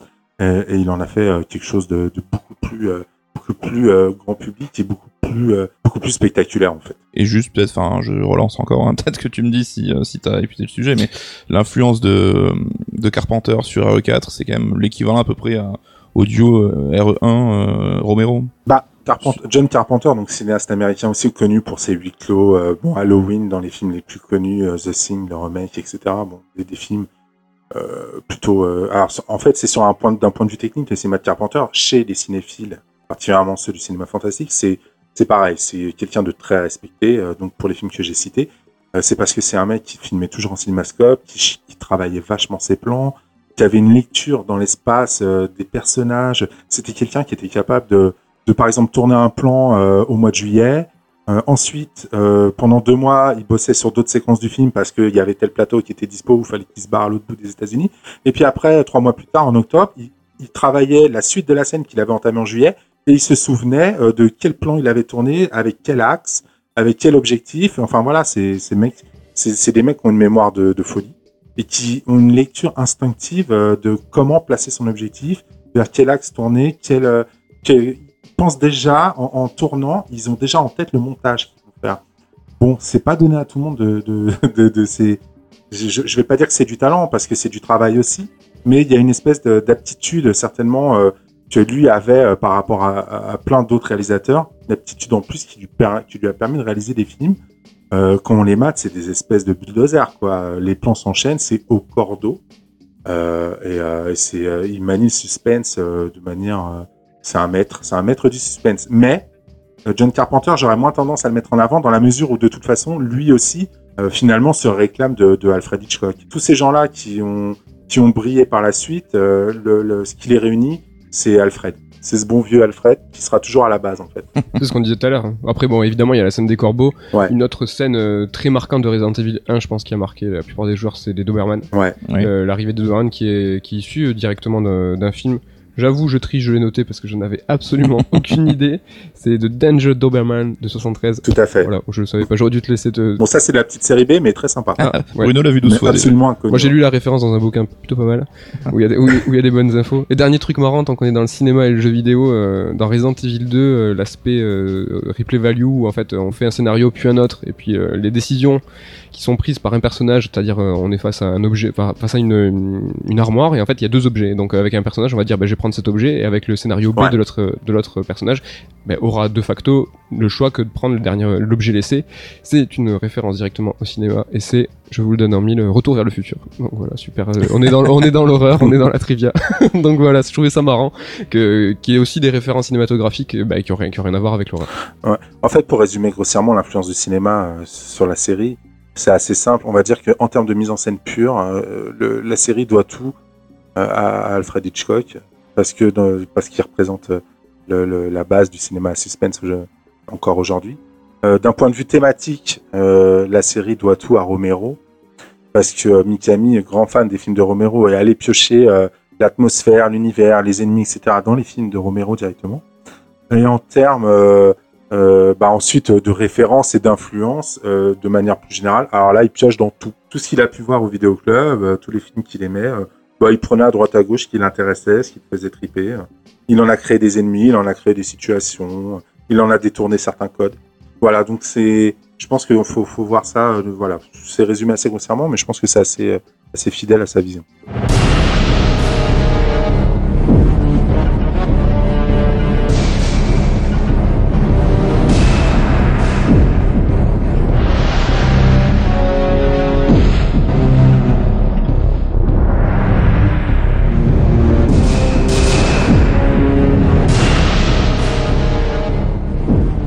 Bruno, une petite question pour toi. Si tu étais un réalisateur de films d'horreur, lequel serais-tu Euh, James Wan. James Wan, ouais. T'as deux trois films en tête euh, qui te font choisir. hein. Ouais, ouais, bah, j'a- j'adore, euh, j'a- j'adore la plupart de ces films dans les récents Conjuring 1 et 2. Insidious, euh, le, le premier son, on va pas dire que je, je, je suis pas ouf dessus, mais mais bon, enfin vous connaissez, tout le monde connaît, ça, ça a lancé un gros move dans le cinéma hollywoodien. Je trouve que c'est un mec super doué, il est jeune, il a une capacité à créer des scènes de suspense qui sont euh, pour le moins euh, efficaces. Je vous, je vous mets au défi de mater euh, le premier Insidious ou, euh, ou Conjuring euh, tout seul dans le noir à 3 heures du matin. Euh, vous allez le sentir passer quand même. Donc c'est euh, voilà, dans les modernes, euh, aujourd'hui, euh, on va pas dire que je l'envie, mais en tout cas, euh, je, je, ré- je, je respecte énormément son travail. Donc ouais, James Wan. Ok Bruno, si t'étais un membre des Enfoirés, tu serais qui? Un membre des Enfoirés, ben je sais, je, je regarde jamais, donc je sais pas trop. Arrête, tu peux dire Mimi Mati, Tu, tu peux dire n'importe quel français connu, il y est. Hein. Ouais, c'est bon, je sais, Gérard Junior. Moi je te demande pas pourquoi, on peut changer, on peut, on peut switcher. Avec calvitie. Euh, Bruno, si tu étais une activité illégale, laquelle serais-tu? Euh, je serais dealer. Est-ce que, est-ce que, est-ce qu'on doit lire entre les lignes? Non, il y a rien de particulier à lire, mais euh, mais Ça te bon. coûterait moins cher? Ouais, S'il habite dans le pourrait dire 9-4, ça Bruno, tu sais, dans les, les zones un peu reculées. euh. Est-ce que ce serait pour être tranquille ou juste pour payer moins cher? Moi j'assume pas ce que dit Coucou, on y va dans le 4 deux fois. Euh, Bruno, si tu étais une pizza, quelle, laquelle serais-tu? Euh, une pizza, une orientale. Orientale. Ouais, j'aime bien les merguez. C'est quoi une orientale Bah, avec, C'est merguez, oh, qu'est-ce que Ouais, avec des merguez. Je- bah, Moi j'imagine du couscous, donc tu vois, euh, l'Orient c'est c'est vaste. tu respectes Non, l'oriental, c'est un classique, hein, de la pizza, les gars. Moi je fais que des 4 fromages. Ouais, pareil, Team 4 fromages. je vois pas l'intérêt des autres. Ok, on vous a pas posé la question, les mecs. Euh, Bruno, si t'étais un spin-off de Resident Evil, tu serais lequel Oula. Oui, je savais que Ouais. t'avais des choses à nous avouer là. À choisir, j'en serais aucun, mais euh, bon, les Chronicles, non. Les révélations, euh, pff, c'est des jeux assez poussifs. Euh, Révélation 2. Oh, même pas le Gaiden, hein. le, petit, euh, le sur GBA. Non. Le sur GBA, non, Game Boy Color, pardon. Non? Non, non. Non, parce que jouer sur un portable, c'est pas du tout ma cam. Tu m'étonnes. Bruno, si tu étais un tatouage, lequel serais-tu? Euh, je ne serais pas du tout un tatouage parce que j'aime pas les tatouages. C'est bien. Euh, Bruno, si tu étais un des héros de Resident Evil, lequel serais-tu Alors comme je les trouve tous plus ou moins fadas, euh, ou beauf, euh, parce que bon, Chris, les dernières itérations, c'est pas glorieux. Non, c'est pas trop ça, non. Euh, Léon, il fait trop beau gosse californien. Euh, je serais, euh, je serais euh, Claire. Ok, Bruno, si t'étais un parfum de Yop, tu serais quoi? Euh, framboise banane. Ah, Est-ce que tu es sûr pointu. Est-ce que tu existe T'es sûr que ça existe J'en ai acheté il y a 15 jours. Ah, d'accord. Alors que ça faisait 10 ans que j'en avais pas bu. Donc le seul truc à retenir, c'est que Bruno, body up, merci. Et ouais, et puis ça tombe à point nommé, tu te rends compte? Ça faisait 10 ans qu'il en avait pas bu, puis la pile poil euh, juste avant que tu le poses la question. Et donc, je suis quasi sûr que framboise banane existe parce que c'est le parfum que j'ai acheté. Euh, tu es quasi sûr, c'est quand même flippant. Euh, Bruno, si tu étais un dictateur, lequel serais-tu? Ah, oh là là. Euh, c'est horrible. Hein. Il y a Mais pas là, de bonne récemment- réponse. Ça peut être Non, il y a révélateur. pas de- fais gaffe. non, mais là récemment, j'ai bossé sur euh, le dictateur roumain, euh, Ceausescu, donc je serai Ceausescu. Qui a produit le- d'ailleurs le plus gros bâtiment euh, au monde Son palais. Ouais, Le palais de. Ceausescu. Ouais, ouais, ouais. Oui, j'ai dit le truc le plus sympa qu'il a fait. Merci pour lui. Bah écoute, parfois il faut savoir. euh, Réhabilitons les dictateurs. de temps en temps, rappelons-nous. Euh, rappelons-nous d'ailleurs, rappelons-nous de Resident Evil 7, c'était il y a pas longtemps. Euh, on fait donc toute cette dernière partie qui sera consacrée à ce jeu. Ce jeu, pourquoi ce jeu? Parce que euh, ben, parce que c'est une petite révolution dans l'univers de Resident Evil aussi, et parce que c'est peut-être un espèce de retour aux sources de l'horreur euh, pure, machin truc, euh, comme on en parle un petit peu en filigrane depuis le début de l'émission. Je vais dire podcast. Euh, J'arrive pas à dire podcast d'ailleurs, je dis podcast. C'est pour ça qu'on l'appelle émission. C'est parce que j'ai du mal, c'est parce que j'ai du mal. Donc Resident Evil 7, on l'a tous fait, je pense, autour de, de ce micro. Oui. Sauf Maïvan, mais n'a pas de micro, donc euh, forcément, euh, on peut pas savoir. Euh, Resident Evil 7, euh, qui est un jeu à la première personne pour la première fois dans la série, si je dis pas de Ouais, conneries. mais c'est de toute façon un épisode hyper important pour la saga à, de nombreux titres. Comme on disait tout à l'heure, c'est un, un jeu charnière qui a été, quand on peut parler de Resident Evil 1, Resident Evil 4 et Resident Evil 7, ces jeux virages en fait qui vont faire changer le paradigme de la, de la saga. Euh, il est super important aussi parce que pour la première fois dans la série, c'est pas un jeu euh, qui va dicter en fait euh, une évolution sur l'horreur ou en, en tout cas le jeu vidéo, c'est-à-dire que Resident Evil 1 a, a popularisé le survival horror, Resident Evil 4 a fait en sorte que le jeu d'action parte dans cette direction avec caméra à l'épaule, etc. Euh, Même si euh, la caméra à l'épaule, à l'époque, on l'appelait la, c'était la vue Splinter Cell hein, de Sam Fisher. Donc, euh, Mhm. pour encore, encore une fois, c'est quelque chose qui a popularisé, mais ce qui n'a pas inventé. Et là, Resident Evil 7 bah, suit une voie, en fait, euh, qui a été, euh, bah, on peut parler de Pity avec le, le, le, le Silent Hill de Kojima, qui ne sortira jamais. On peut parler d'Outlast, de toute cette vague de jeux d'horreur très efficace et pour la première fois bah, Resident Evil va suivre euh, va suivre la vague et ça c'est quand même euh, c'est quand même super super super important à mon sens Mhm. je vois que ça Alors. vous inspire de ouf après je peux enchaîner hein. je, je peux je peux je peux dérouler hein. j'ai j'ai vachement à dire sur les recettes que j'ai adoré Mais je voulais, je, je voulais, si si vous me permettez, je voulais corriger Carta sur un point. C'est pas le premier Resident en vue subjective, puisque il y a déjà deux épisodes de Chronicle qui étaient en vue subjective. C'est d'ailleurs pour ça que j'ai demandé de, aux gens Voilà. de confirmer autour de la Ah, table. ça c'est important, c'est quand même important de le dire. C'était Euh, des rail shooters, non, plus ou moins. Ouais, voilà, c'était des jeux d'arcade euh, pur et dur. euh, euh, voilà, comme a dit Nico, des rail shooters. Donc on n'était pas, on avait- on n'était pas libre de nos C'est déplacements. un peu le Mario Kart Donc, de euh, voilà. Quoi. Bah, sur le Ça appartient, ça appartient à un genre un petit peu à part. Mais euh, il y a déjà eu des Resident en vue subjective, comme quoi. Puis même, on parlait tout à l'heure de retour aux sources, c'est vrai, moi, de nombreux, pour de nombreux points sur, sur lesquels je reviendrai, mais Resident Evil 7 est un FPS, et c'est un retour aux sources parce que Resident Evil 1, la première mouture de Resident Evil 1, avait été fait en FPS. Et donc ça, ça Ouais. avait pas du tout fonctionné parce que Mikami pensait que bah, ça faisait pas peur. Mais pour autant, quand tu, se trompe hein. quand tu regardes, pour autant, quand tu regardes l'histoire des Resident Evil, il y a quand même plusieurs jalons qui font que la vue FPS est quand même très importante. Euh, dès Resident Evil 1, les temps de chargement, qui sont des portes qui s'ouvrent en- bah, pour masquer les temps de chargement, certes, mais qui étaient euh, en vue subjective. La première apparition, apparition du Hunter aussi, qui était en vue subjective, euh, où on, entendait tout- on se mettait dans la place du monstre et on était en vue subjective. Euh, Il y avait, euh, il y avait quoi déjà euh...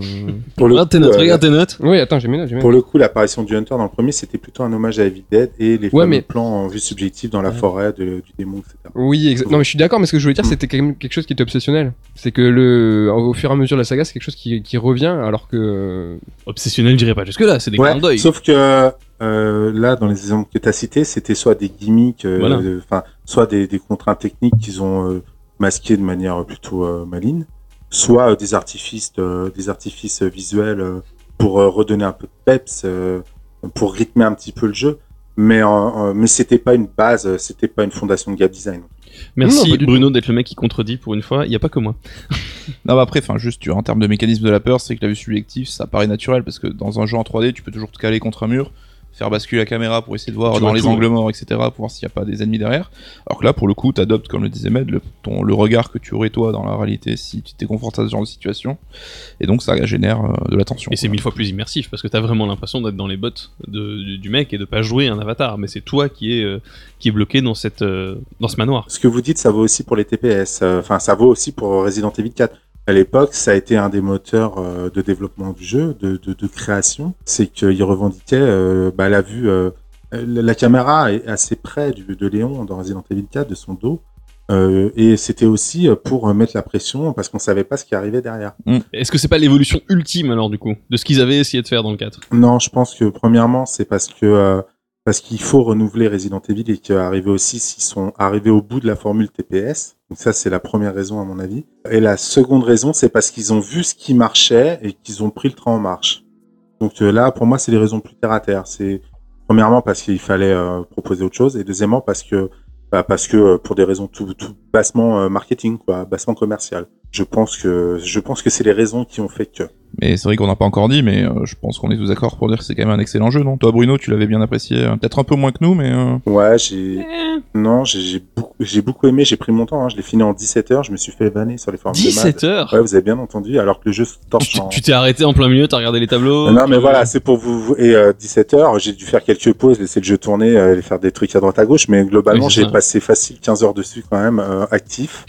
Euh, ouais, non, j'ai pris mon temps. J'ai fait 30 000 allers-retours. Je me suis le, le manoir. T'étais perdu en fait, tu peux le dire. Non, mais je connaissais par cœur le, la topographie à la fin. euh, tu m'étonnes. j'ai euh, j'ai apprécié le jeu, j'ai j'ai goûté le jeu, j'ai goûté l'atmosphère, j'ai je me suis plongé dedans. Vraiment, euh, j'avais vraiment hâte d'y jouer à l'époque. Enfin, à l'époque, il y a quelques mois, quand le jeu est sorti, j'avais je l'attendais quand même depuis longtemps. Donc j'ai voulu en profiter au maximum. Et c'est vrai que j'ai pris mon temps. Et globalement, l'expérience a été plutôt concluante. Mais j'ai euh, tout le, le passage dans le bateau a été une descente un petit peu pour moi. Alors oui, juste avant, avant que tu ailles plus loin, euh, pour ceux qui écoutent, maintenant on va spoiler comme des gros bâtards.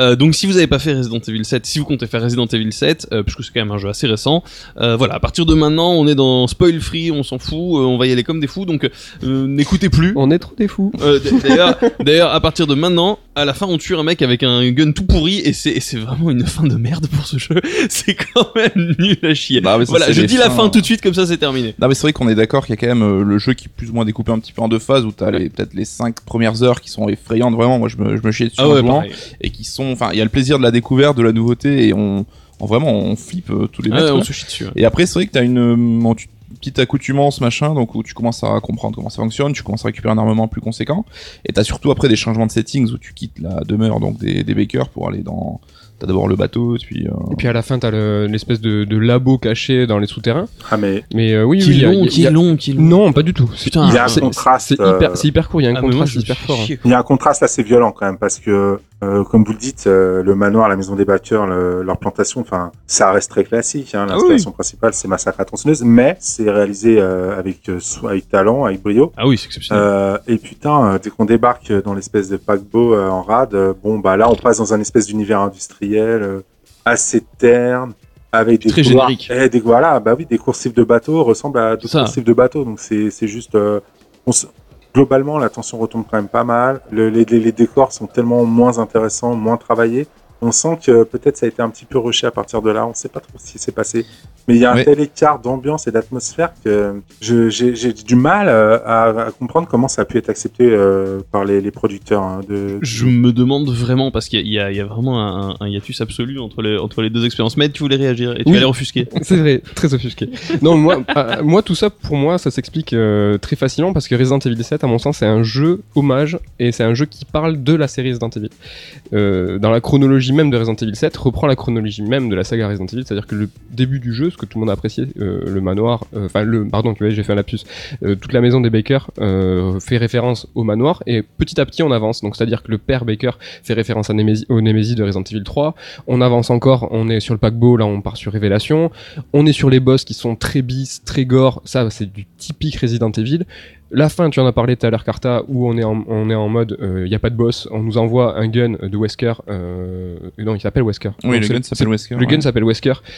On nous l'envoie, typique Resident Evil aussi, hommage. Enfin, tu regardes dans le moindre détail, c'est un jeu qui parle de lui-même, qui parle de sa ben, de, ça, euh, c'est de l'auto- de l'autocitation en fait. C'est une série, c'est un, jeu qui parle de lui-même. Et tout ça s'explique, toutes les phases, euh, que ce soit du bateau, on est arrivé sur Révélation, tout ça s'explique. Non, mais que ça s'explique, c'est une chose. Mais là, on parlait juste de pourquoi c'était à ce point-là moins bien la seconde partie. C'est pas moins, c'est pas une question que ça soit moins bien, c'est que l'histoire de le, enfin, Resident Evil a pris cette direction-là. Et peut-être que toi t'as moins, t'as, t'as moins aimé tout ce qui était Resident Evil d'action, t'as moins aimé ce qui était Resident Evil euh, C'est plutôt enfin, l'inverse. Ré- Révélation.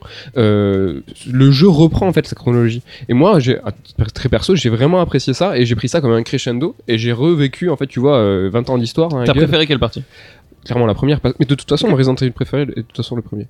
Moi, je pense que dé- déjà, l'erreur peut-être qui a été euh, commise avec Resident Evil 7, c'est de l'avoir confié au réalisateur de Resident Révélation, qui, à mon sens, est un des jeux les plus faibles euh, du lot. Qui a mené le, le, le shoot en marchant quand même. Ouais, ouais, mais bon, ça, c'est- c'était surtout une demande euh, des joueurs. euh, On Oui, connaît, voilà. Capcom, on sait qu'ils veulent pas trop se mettre à dos leur public. Mais euh, je, voilà, je trouve que c'est un des épisodes les plus faibles pour tout un tas de raisons. À part, je mets un bémol quand même pour ceux qui aiment bien Révélation. J'ai adoré la partie multijoueur du jeu, comme quoi.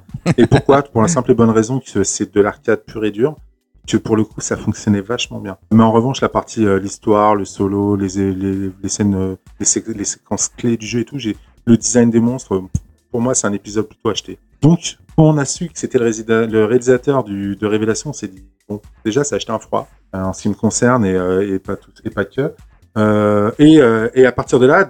Alors, on arrive sur le bateau dans Resident Evil 7, on se dit, putain, ça y est, il nous a refoutu son obsession. Le mec, je sais pas pourquoi, il bloque sur les bateaux. c'est son truc, il doit Non, avoir un voilier, il doit partir en famille. euh, Les bateaux, ça fait peur. hein. non, mais bon, euh, je sais pas, mais ils ont réussi à nous recaser un bateau comme dans Révélation, donc. Donc petite descente d'organes, on se dit bah peut-être que ça va être intéressant, on va on va attendre de voir. mais euh, non, dans les faits, euh, alors la partie du bateau, par ailleurs, parce que j'ai fait un second run, sur- un second run sur le jeu, elle peut se torcher en 10 minutes, un quart d'heure max. Ah ouais? Ouais, en fait, euh, il y a une ligne droite, euh, il faut récupérer deux trois trucs pour déclencher l'ascenseur, c'est terminé. Mais sans déconner, un montre en main, ça se fait en, en 15 minutes. Oh, ça m'étonne Mais on peut aussi, euh, voilà, dans mon premier run, j'ai pris mon temps, et donc euh, on a l'impression que c'est un gros truc. Il y a quand même pas mal à explorer si tu prends ton temps. Il y a quand même, bou- il y a pas mal d'étages. Ouais, moi tout. ça m'a duré un moment Ah, t'as, trois salles quoi. Non, non, non, non, non, la non, folie. Ouais, mais c'est pour trouver des objets qui au final ont peu d'intérêt euh, dans, dans Aucun. pur. Il n'y a pas beaucoup de, de passages obligatoires sur le bateau. Ça reste un décor euh, quand même super lambda. Je veux dire des coursives. euh, je, je parlais tout à l'heure de décor industriel. copier-coller, copier-coller. Enfin, on a l'impression de se balader dans une usine. euh, Je trouve ça, d'un point de vue atmosphérique, totalement inintéressant. Mm. Après, c'est subjectif, mais mais bon, ouais, non, clairement, c'est le, le passage le plus faible du jeu en ce qui me concerne. La partie pareille à la fin sur le pseudo laboratoire qui est dans les caves, évidemment, c'est une référence à absolument tous les épisodes de Resident Evil Mais c'est un, juste dans une un blague. euh, Il y a juste une salle, quoi. Mais voilà, c'est clair, c'est une blague parce qu'en plus c'est là où il y a toutes les révélations sur l'origine Ouais, du il t'expédie ça en deux secondes avec quatre ça. notes. euh, c'est pour ça que là, il- là, je dis vraiment, c'est qu'il, c'est, c'est, c'était un, un passage obligatoire. Il- Ok, il faut le labo, il faut la musique entêtante. Euh, l'alarme, euh, rappelez-moi, mais je suis pas sûr qu'elle y soit. il y a- Il y a une espèce d'alarme, mais ça c'est aussi, c'est un grand classique des Resident Evil. Enfin, hommage à tous les épisodes. Quoi. Là, Mais ça, c'est peut-être euh, la- là où le jeu a voulu trop en faire, et c'est à mon avis là où Ouais. il s'est pris les pieds dans le tapis. Ah, Parce que là, maintenant, on a un peu de recul trois mois après, donc c'est vrai qu'on a pu réfléchir à tout ça. Sur le coup, ça peut être emballant. Moi, quand je suis arrivé dans les cavernes à la fin, je me suis dit, ah cool, euh, bon, enfin, déjà, on quitte le bateau. Donc j'étais content. Deuxièmement, on débarque dans des cavernes, donc on se dit, putain, c'est pas fini. Donc j'étais doublement content. Mais alors après, euh, au bout de la cinquième cavité, avec des murs euh, gris, euh, tous, ont- ont tous la même gueule, on se dit ouais bon quoi on s'attendait effectivement à se retrouver dans des labos high tech alors ouais certes on a déjà vu ça dans Resident Evil ça aurait été absolument pas original mais pour le coup s'ils avaient chiadé ça aussi bien que dans la plantation des Bakers je pense qu'on aurait terminé sur une bonne note là en l'occurrence euh, ça s'est terminé de manière très classique euh. On aurait tous voulu que, voilà, la Pure les Bakers euh, dure soit peut-être. J'ai entendu pas. que, que le jeu s'émancipe carrément de, de la série parce que Carrément. tout ce qui est héritage, tous les trucs qui viennent raccrocher au final, ça, je trouve ça ça vient gâcher un peu le En truc. fait, c'est ça, parce que moi je le prends comme étant un joueur qui n'est pas féru de Resident Evil du tout. Et au début, je voulais pas faire le jeu parce que c'était brandé Resident Evil. Ça me donnait pas envie. Je me disais, Putain, encore un truc à la con avec des zombies. C'était le truc que je pensais moi, tu vois, en tant que non non fan. Et j'ai adoré la première partie euh, du jeu. J'ai trouvé ça absolument génial. Ça m'a pris par les tripes. C'était hyper novateur pour moi et j'étais vraiment à fond dedans. Et dès qu'il y a eu cette espèce de vieux trip de allez Umbrella, euh, allez le, le bateau, Oui, les mais- conneries, les machins, ça m'a juste fait chier moi. quand ils ont voulu raccrocher les wagons t'as décroché C'est ça, c'est- ça fait artificiel, ça fait. La première partie était vraiment impressionnante, elle te, elle, te, elle te faisait flipper, et à la fin tu te retrouves dans un jeu vidéo. Et dans un bête jeu vidéo, comme j'en ai déjà vu des millions. Et euh, enfin, moi c'est c'est comme ça que je vois le, comme la série euh, sur console. Enfin, pour moi, c'est c'est vraiment cette espèce de côté générique où euh, j'ai déjà vu ça ailleurs. euh, je, je- je- Mais ça rejoint le débat du la carte le premier les débat de, de l'émission quoi sur l'identité résidente. Oui. Et je pense que les devs eux-mêmes ont flippé en disant putain c'est plus un résident, faut qu'on Mais raccroche quelque les part, tant mieux, tu vois. Ouais, mais mais c'est hyper compliqué parce que si tu enlèves euh, les- l'inventaire, la forme d'inventaire, ça qui est très propre aux Resident Evil, si tu enlèves les herbes, si tu enlèves le côté bis de, que, que conserve R7, Les euh, gimmicks avec les clés, les gimmicks, trucs. voilà, les énigmes un peu farfelues, abracadabrantesques, Pouh, j'ai essayé de les caler, c'était chaud. Si tu enlèves ça, bah, tu le brandes, tu peux l'appeler euh, Horror Game. euh, Eh ben, j'aurais préféré. Moi, j'aurais préféré parce que si tu prends par exemple, euh, on dit euh, le le- l'inventaire c'est classique Resident Evil. L'inventaire c'est classique des FPS génériques euh, des années 2000. non, cet inventaire-là, Non, ça- la l'in- façon- l'inventaire par case, c'est un inventaire par case que tu Oui. retrouves dans des milliards de jeux. Je veux Merci. dire, C'est propre Merci, à la Carta. série Resident Evil juste parce qu'ils n'ont pas voulu évoluer. Mais il y a un moment donné, il y, a- il y a des évolutions qui se font et cet inventaire-là est une chier à utiliser sur console. T'essaies de trouver des machins trucs, c'est pas du tout adapté. Alors le garder pour gimmick, moi je veux bien, pour faire plaisir aux vieux fans, moi je veux bien. Mais il y a un moment donné, il faut savoir s'émanciper, il faut savoir grandir. Garder des défauts juste pour garder des défauts. Si on parle de gameplay pur, ils ont mis des raccourcis euh, qui fonctionnent très très bien. hein. Euh, Oui, oui, heureusement. Non, mais heureusement, voilà, je veux mais dire, c'est ça. c'est- Quand on joue à Resident Evil 6, je reviens sur celui-là euh, rapidement. Euh, quand on joue au mode mercenaire, on mate des, des vidéos sur YouTube de japonais jouer.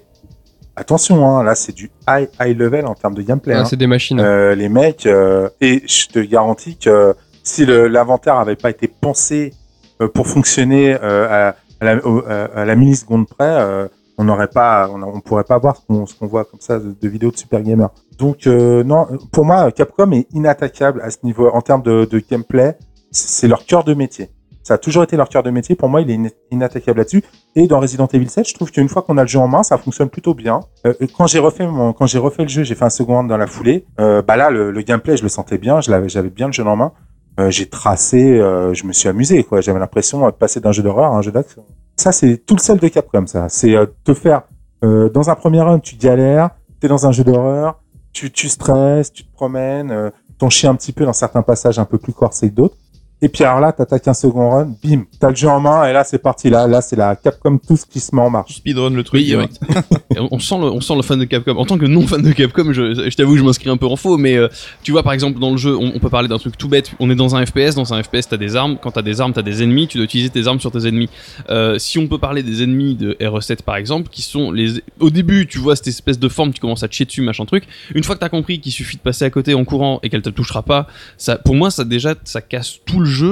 Et tout le concept FPS du jeu Mais est c'est- cassé oui, euh, J'en avais FPS. plus Oui, peur mais au bout c'est d'un pas un moment. FPS, FPS. Resident Evil 7. c'est un Le but, le but, c'est pas de shooter tous les C'est un, c'est un hybride. Non, mais t'as une euh, vue c'est un espèce FPS, de- t'as un flingue, t'as un viseur ouais, et tu utilises. Oui, c'est comme si tu disais dans Deus Ex, euh, pourquoi je peux pas mettre que des shot au mec et être surarmé C'est la représentation subjective, certes. Oui, mais ça c'est- reste un FPS. Euh, Un FPS pour moi ne, ne, ne- ne veut pas dire que tu vas devoir tirer sur tout le monde. C'est une vue FPS, c'est un style FPS et on te donne les options. Bah si, parce que c'est la définition même du FPS, first person shooter. Il y a shooter dans un FPS. Ah, vous avez utilisé TPS pour euh, parler de, de- des autres euh, des autres Resident Evil. Oui, mais là, dans le 4, tu passes ton temps à shooter sur les mecs. Enfin, là, l'idée du recette n'était pas du tout de faire un FPS au sens euh, Alors genre. là pourquoi mettre des ennemis Bah, parce que c'est des contraintes, c'est des, c'est des obstacles. euh, Il faut qu'il y ait des contraintes, sinon on va faire quoi? On va pas faire que se promener dans la baraque. Ben, Moi je trouvais ça plus intéressant quand il n'y avait pas d'ennemis que c'était juste euh, un jeu de cache-cache. avec Non, mais t'aurais pas eu peur s'il y avait pas d'ennemis. Ben j'avais plus peur. Les ennemis me faisaient pas peur. Au début j'ai eu peur des deux premiers. Attends, après, j'avais plus on, peur. on parle des membres de la famille ou des ennemis du souterrain? Des- ah, moi je te parle des formes noires. Ah oui, d'accord. Parce que les ennemis, c'est quand même les membres de la famille. Oui, important. alors mais ça je suis entièrement d'accord avec Oui, toi. oui. Moi je te parle de ceux qu'on peut tuer. Parce que pour les mécaniques, on a des armes qu'on ne peut pas utiliser sur les membres de la famille parce que les membres de la famille sont invulnérables, sauf quand ils sont vulnérables à certains moments du, du jeu. Donc ils sont vulnérables. De- oui, non, enfin quand ils c'est scripté. Dire, ça sert à rien de les utiliser tant que Non, tu mais n'as tu, pas peux, la- tu les peux les, moyens. tu peux les assommer, bien sûr que si. À chaque fois que tu croises un membre de la famille, tu peux user tes balles Oui. pour le pour le pour l'assommer et pouvoir repartir. Oui, mais c'est c'est un enfin tu vois, c'est pas la finalité d'une balle. Une balle c'est fait pour tuer et là c'est juste pour les ralentir, c'est pas exactement l'intérêt. L'intérêt qu'on te donne toutes ces balles, c'est parce qu'on te donne des ennemis à tuer avec. Tu vois, c'est c'est- on te donne les outils pour tuer ces ennemis-là. Et ces ennemis-là, le problème c'est qu'une fois que tu sais qu'il suffit juste de passer à côté de ces formes qui ressemblent à rien, pour moi, a une grosse partie de l'horreur qui disparaît à ce moment-là. Oui, non, mais je, persiste à dire qu'on peut pas partir du principe que c'est un FPS. De toute façon, le FPS, euh, les Japonais, ils font pas de FPS. C'est pas leur trip. C'est pas leur truc. Les FPS, ça se vend pas là-bas. Si Capcom un jour a, envie de faire un FPS, à mon avis, euh, on, aura certainement beaucoup de choses à en dire. Mais en l'occurrence, euh, Resident Evil, c'est un espèce de jeu hybride. Ils ont pas été chercher l'inspiration du côté Doom. Ils ont été chercher l'inspiration du côté de Outlast, qui, euh, alors là, c'est clair que Outlast, ils l'ont, le jeu, ils ont dû le saigner à multiples reprises. Ils ont essayé d'en, d'en livrer une espèce de hybride, euh, un mélange entre Amnesia donc Outlast. Euh, Il y a des mécaniques FPS si on s'en tient juste au fait que on peut pointer et tirer, mais c'est tellement pas le cœur du jeu. Les munitions sont tellement pas à l'avenant. Que ce soit le cœur du jeu ou pas, c'est pas le problème. Moi, je te parle juste de, de c'est brandé FPS parce qu'ils te donnent ces possibilités-là. Dans, dans tous les cas, ils ont bien lorgné aussi sur Pity, euh, qui euh, lui n'a pas de phase de shoot, et c'est pour et c'est en vue subjective. Et là, je pense clairement, je sais pas ce que t'en penses Bruno ni les autres, mais enfin Pity, ils ont bien dû euh, bien dû faire la Zemo. euh, ouais, mais ils s'en défendent. parce hein. que- Ils ont toujours dit que la production du jeu avait démarré. Mikami, il a euh, jamais joué à Alone in the bah, Dark. ils ont dit, ouais, voilà, c'est ça. Après, on peut pas vraiment savoir. mais euh, Dans 5 ans. mais ils ont dit quand même que la production de Resident Evil 7 avait démarré avant la sortie de la démo. Oui. En tout cas, ce qui est super important avec la vue euh, subjective, c'est que Resident Evil 7 c'est un porte-drapeau de la de la VR, euh, et c'était le, premier, voire l'un des rares c'est le premier gros jeu euh, VR fait à 100%, et c'est quelque chose qui est super important aussi euh, pour la pour la, la série Resident Evil. Tout à l'heure, quand on parlait de définition de la saga, c'est que Resident Evil c'est toujours une série qui est à la pointe de la technologie. Resident Evil 1 à l'époque était très beau, Resident Evil 3 fin de vie de la PlayStation 1 c'était super joli, Code Veronica était magnifique. Et là, on peut pas- là, Resident Evil 7, qui graphiquement, Carta va dire qu'il est classique, il est pourtant très beau, Il est classique. il est très beau, mais il est à la un pointe. de- téléviseur 4K, et il est magnifique. Oui, mais aussi, il est, moi, je- moi, très personnellement, je le trouve très joli, mais surtout, il est à la pointe technologiquement, parce que en fait, il est, voilà, il utilise la VR euh, pour la Play- enfin, le PlayStation VR et il l'utilise carrément bien. Donc, je sais pas vous quelle est votre expérience. Coucou, je sais qu'il a, qu'il a fait une partie en VR. Mm.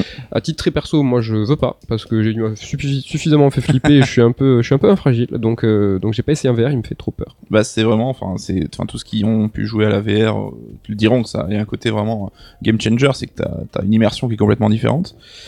Et euh, du coup, enfin c'est vrai que là j'ai regretté que j'ai pas, j'ai pu jouer une heure ou deux au jeu, mais euh, je trouve qu'il est pas évident non plus euh, niveau estomac, faut avoir l'estomac bien accroché, parce qu'autant certaines expériences me font rien, là c'est un peu plus délicat. Des sound organes aussi. ou- Mais non, ça reste quand même à essayer pour vraiment l'immersion au sein de la, de la demeure, et c'est là où on se rend compte de toute la science du détail dans les graphismes, etc.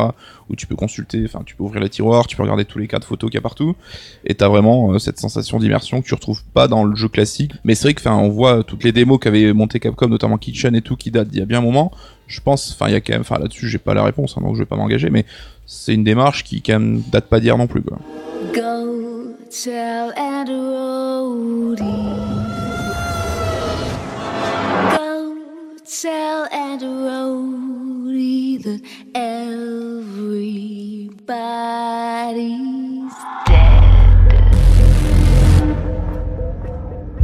Un livre, c'est sympa, mais aller plus loin qu'un livre, c'est génial. Et quand on est un gens intelligent, on adore lire des livres et parler de nos références. Et comme on est euh, ici en présence de gens intelligents, alors moi je me mets pas dedans, hein, parce que moi j'ai pas écrit de bouquin euh, et en plus je comprends rien à cette série de d'otaku. Euh, j'ai envie de vous demander à vous trois auteurs de Resident Evil des références qui pourraient permettre au lecteur d'aller plus loin euh, dans le thème. Alors je donne toujours la parole à Matt d'abord, je sais pas pourquoi. Ouais, en plus c'est bien, tu peux me la donner à moi parce que je vais faire entorse euh, à ce tout nouveau euh, concept Eh de ben non, justement, je la donne à Coucou d'abord. Pour commencer, alors Coucou, une petite euh, recommandation? Ouais, moi ça va aller très vite parce que je pense que le thème du zombie est suffisamment rebattu aujourd'hui pour qu'on n'ait pas donné des conseils aux gens pour aller plus loin parce qu'il y en a de partout. Mais juste une série qui était un peu méconnue qui s'appelle Dead Set qui traite du phénomène du zombie, donc c'est une série anglaise. Il y a 5 ou 6 épisodes, je crois, c'est pas très très long.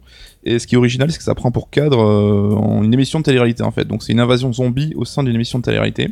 Et ça a été créé par le créateur de Black Mirror, donc une autre série de qualité. Donc euh, j'engage tout le monde à aller jeter un œil. Black Mirror, incroyable. Euh, Med, tu veux casser le game? Oui, entorse, parce que ni c'est ni un livre, ni une série, ni un film. C'est C'est un- une soirée avec toi. c'est un jeu. Oui, pour, mais surtout pour aller plus loin, c'est intéressant. Euh, c'est un jeu et en plus un jeu de la série Resident Evil. Donc pourquoi ça, en- pourquoi faire ça en recommandation? C'est complètement bête. Parce qu'en fait, je coupe ton micro, c'est bon, c'est bon. non, parce qu'on entend souvent et par exemple pour Resident Evil euh, 6, euh, la campagne de Léon, tout le monde était super content parce que c'était un retour de l'horreur, un retour des Resident Evil euh, première génération. Et on, on a souvent les joueurs qui crient euh, qu'on veut du, du retour de, aux origines. Et en fait euh, moi j'ai quand même pas mal aimé Resident Evil Révélation 2 et notamment la campagne de Claire, les chapitres 3 et 4 euh, qui sont la boucherie et euh, le précis, village hein. du pêcheur, n'est-ce pas? Et euh, donc c'est deux chapitres que je vous conseille sur Resident Evil Révélation 2 qui rappellent très très fortement la première génération de, de Resident Evil et qui sont très plaisantes à faire et qui sont du du voilà du de de, de l'hommage euh, Du old school. du old school. Donc euh, Et, Question. et je suis tout à fait d'accord avec Mehdi. Et question bête, euh, tu proposes ces deux chapitres-là à faire. Est-ce que tu peux faire ces chapitres-là sans te taper tout le reste du jeu qui est moins bon du coup non, Je crois pas, non. Donc t'es obligé de te taper tout le jeu pourri pour chapitres deux euh, bons moments. d'une heure et demie, je crois, c'est pas très, oui, très c'est long. pas, hein. très- c'est pas très long. ouais. Oui. Ils sont sortis à la base en téléchargement et une compile est sortie par ailleurs. Très bien, Bruno, toi, si t'avais une recommandation pour aller plus loin. Sans conteste, euh, je... c'est des films assez connus, mais je... ceux qui les ont en zappé, je... je vous invite à y aller. C'est les deux premiers recs de Romé Balaguerro. D'ailleurs, j'en profite pour le remercier, euh, même s'il écoutera certainement jamais cette émission, euh, parce qu'il est espagnol, voilà, mais euh, il, avait... il nous avait fait la gentillesse Dis-le en espagnol, de... c'est mort. on lui envoie. Il nous avait, il nous avait fait la gentillesse de d'être l'auteur de la préface du livre. Donc voilà, Rec 1 et Rec 2 qui sont très fortement influencés par les jeux vidéo en- général et par Resident Evil en particulier. Évidemment les films de Romero qui sont des incontournables et, et, et 28 jours plus tard de Danny Boyle qui, qui a relancé le phénomène, phénomène culturel du zombie au début des années 2000, phénomène qui ne s'est pas taré depuis et qui est un incontournable moderne, on va dire, du film de zombie. Et la BO de 28 jours plus tard, sans laquelle on n'aurait quasiment aucun JT aujourd'hui. Exactement, et aucune émission de télé-réalité. Parce que c'est quand même hyper important de le, de le signaler. Euh, c'est à présent la fin de cette émission euh, dédiée à Resident Evil, mais on est toujours sur Third Émission. Et Third Émission, c'est avant tout de la promo. Alors parlons, parlons promo, c'est le moment, c'est l'instant. Allez les gars, on, Allez. on vend du livre. On y va. Qu'est-ce qu'il faut faire? Alors, euh, Alors, pff, petite promo du livre euh, de Resident Evil. bah, Resident, ce qui est rigolo, c'est que c'est le premier bouquin de sort d'édition, donc euh, qui est sorti en janvier 2015, Fin février. Fin février 2015, etc. euh, exactement. Et donc, bah, ceux qui l'ont pas encore découvert, hein, on peut que vous engager à aller jeter un œil dessus. hein. Et c'est aussi l'actualité de Third. Oui, tout à fait. Donc euh, là, dans quelques jours, quelques semaines, on sera présent à la Japan Expo. Euh, attends, est-ce que il sera diffusé après? Euh, Non, je crois pas. Eh ben, Non, non, vous, c'est bon. vous nous aurez peut-être vu à la Japan Expo. C'est bon, ça c'est vraiment à Japan. Donc pour les pour les early écouteurs, euh, donc euh, on sera à la Japan Expo avec euh, plusieurs bouquins. Donc euh, le premier sur le Marvel Cinematic Universe, un- le second, deuxième livre, pardon, euh, du label Force sur la pop culture, écrit par euh, Faskill, donc qui est le qui monte ce. Force Édition, pour rappeler, c'est la petite sœur de Sœur d'édition, parce que ça porte un, un nom qui est parfois confondant. Le label Euh, pop culture. Et c'est le label pop culture, et donc pas uniquement jeux vidéo. Ouais, et euh, l'autre grosse nouveauté exclusive à la Japan Expo, c'est qu'on aura le Dark Souls Volume 1 réédition, n'est-ce pas? Et le Dark Souls Volume 2 qui va traiter de Dark Souls 3 et Bloodborne. Et donc ça sera dispo exclusif euh, à la Japan, et donc voilà, ça faudra attendre notre retour pour le site, et bien après en librairie, donc euh, en septembre, pour la librairie, pour tout Donc euh, faites le déplacement, même si vous êtes à Mulhouse, euh, juste pour pouvoir venir chercher votre exemplaire, sinon vous ne l'aurez quasiment jamais. Et moi, je l'ai déjà lu et c'est pas mal. Oui, alors, mais comment ça se fait que tu lis les bouquins serres de mon cher Bruno? Ah, c'est c'est mon petit secret que personne ne saura. D'accord, mais on n'en parle pas. Non, en fait, euh, blague à part, euh, c'est parce que tout simplement, euh, je ma compagne, je crois, travaille aussi avec vous et donc ah, j'ai j'ai l'occasion de voir tous vos livres en avant. Ça sent avant- la mafia, avant- tout ça, première, là. En cours. C'est en avant, ouais. avant, avant première. C'est vrai qu'il- que Bruno a l'occasion de, de, de lire les bouquins. Et en fait, t'as pas fait, euh, enfin, c'est notre maquettiste principale, Julie, qu'on, en- qu'on embrasse et qu'on Voilà. le bonjour. Et mais, on te euh, fait un bisou, Julien. elle est co-auteur, elle est dessinatrice. Attends, mais on, fait- on est encore dans la promo, calme-toi. elle est, euh, elle- est à la, à la plume, et toi, euh, à la plume aussi, comment dire? Elle est nulle, mon expression. Elle- elle est au crayon. C'était c'était pénible. Lui à la plume. Elle est à la règle Oui, à la plume et au crayon, c'était vachement mieux. Euh, on voit, et la fin des podcasts, c'est plus poussif. On, on s'en fout. On sent que t'as abandonné là, c'est... euh, que- tu vois, j'ai plus de notes, j'ai plus rien. J'ai plus aligné Le de mec est en roue libre. Le mec perd Non, non, plus sérieusement. Donc, le professeur Polymathus, une brève histoire des jeux vidéo, euh, donc, par Bruno et Julie Gantois. Donc, euh, notre ça. premier livre album jeunesse, euh, qui est Moi, je vous félicite, je vous félicite d'avoir eu le courage d'éditer ça parce que bah le monde de, de la littérature jeunesse, c'est un monde difficile, un C'est la jungle, c'est un monde de très requins. concurrentiel. Ouais. Et euh, il fallait avoir euh, les les les Dis-le, dis-le, testitudes dis-le. Les bollocks.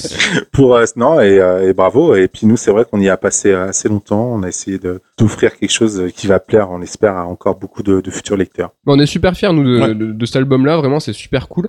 Euh, on a eu un petit souci, on peut le dire, avec la distribution, c'est-à-dire que vous, si vous allez chercher le bouquin en rayon jeunesse, ça a pas forcément été évident de le trouver parce que c'est compliqué. On est une maison d'édition de qui, bah, qui, qui publie des livres sur le jeu vidéo, donc vous trouverez le professeur Polymathus à côté de nos autres bouquins. Euh, néanmoins, on va quand même essayer de faire un autre lancement, on va quand même essayer de le mettre à nouveau en avant pour qu'il soit euh, voilà en rayon jeunesse, pour qu'il trouve son public et que ben voilà, si vous êtes un gamin et que vous êtes écouté ce podcast, c'est bizarre, mais Ouais, non, mais euh, arrêtez d'écouter ce podcast. Ah oui, pour vos enfants. Ça va pas du tout. pour vos enfants autour de voilà 8 Non, mais c'est ça, c'est qu'en plus on s'adressait autant aux parents, enfin aux papas, euh, on va dire de ma génération, aux, aux- aux pères de ma génération qui ont mon âge, euh, leurs enfants, bah, C'est jeune, qui- hein. ils- auxquels ils ont, envie- ils ont envie de faire découvrir l'histoire des jeux vidéo. Voilà. c'est grand classique. C'est jeune pour être père quand même. Euh, ton actualité à toi, Bruno. Euh, Qu'est-ce qu'on peut dire sans trop dévoiler, mais en même temps en donnant le, le à la bouche alors je sais pas, je pense que tout à l'heure on a parlé d'un indice que tu n'as pas compris. Je n'ai pas Oui. compris, alors que je, oui. Non, voilà, tout ça pour dire que Bruno est euh, au travail euh, que je suis actuellement trop bon. sur un nouveau projet avec nous, sœur d'édition. Et Ah oui. donc, euh, voilà, donc euh, le Qui va oser Voilà, l'indice. euh, Non, vas-y, vas-y, je t'en prie. Non, non, non Super. C'est c'est pas plus long. Non, non, non, non. Non, non, non, non, Ouais, c'est plutôt ça. ouais. D'accord. Mais Ah, vous êtes euh, les trois quarts des gens ont, à mon avis, deviné. je, je pense pas. Je pense que c'est parce qu'en fait vous êtes mauvais et vous entendez souvent cette phrase dans ce jeu. Mais non. Et moi, ça ne m'arrive jamais. Donc tu vois, c'est pour ça que j'ai pas compris au début. Alors, euh, ouais, bouclier en avant, tout le monde là, enfin, on est d'accord, euh, le non, non, non, non, c'est hyper connu, c'est, c'est très propre de, putain, j'allais dire le nom de la saga, mais non, tu verras que tout le monde a reconnu.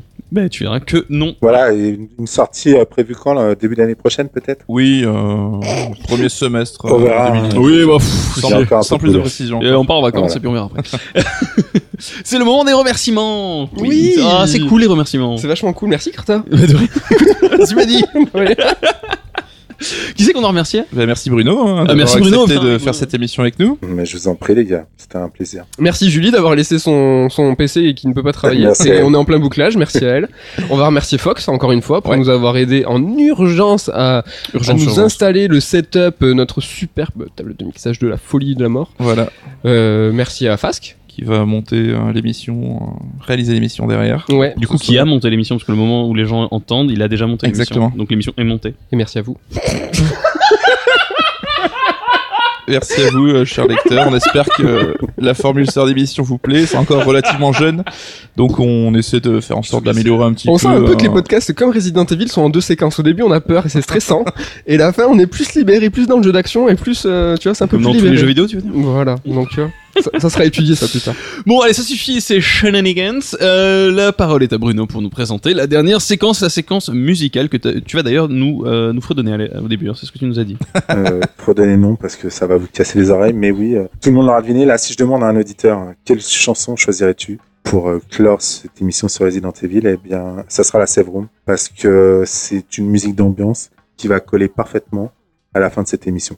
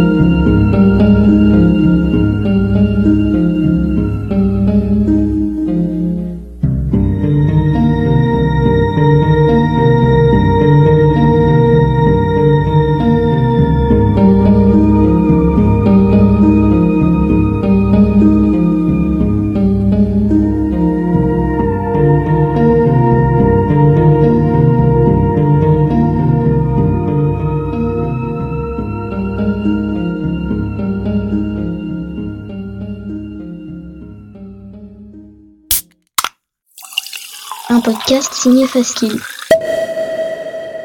Faskill.com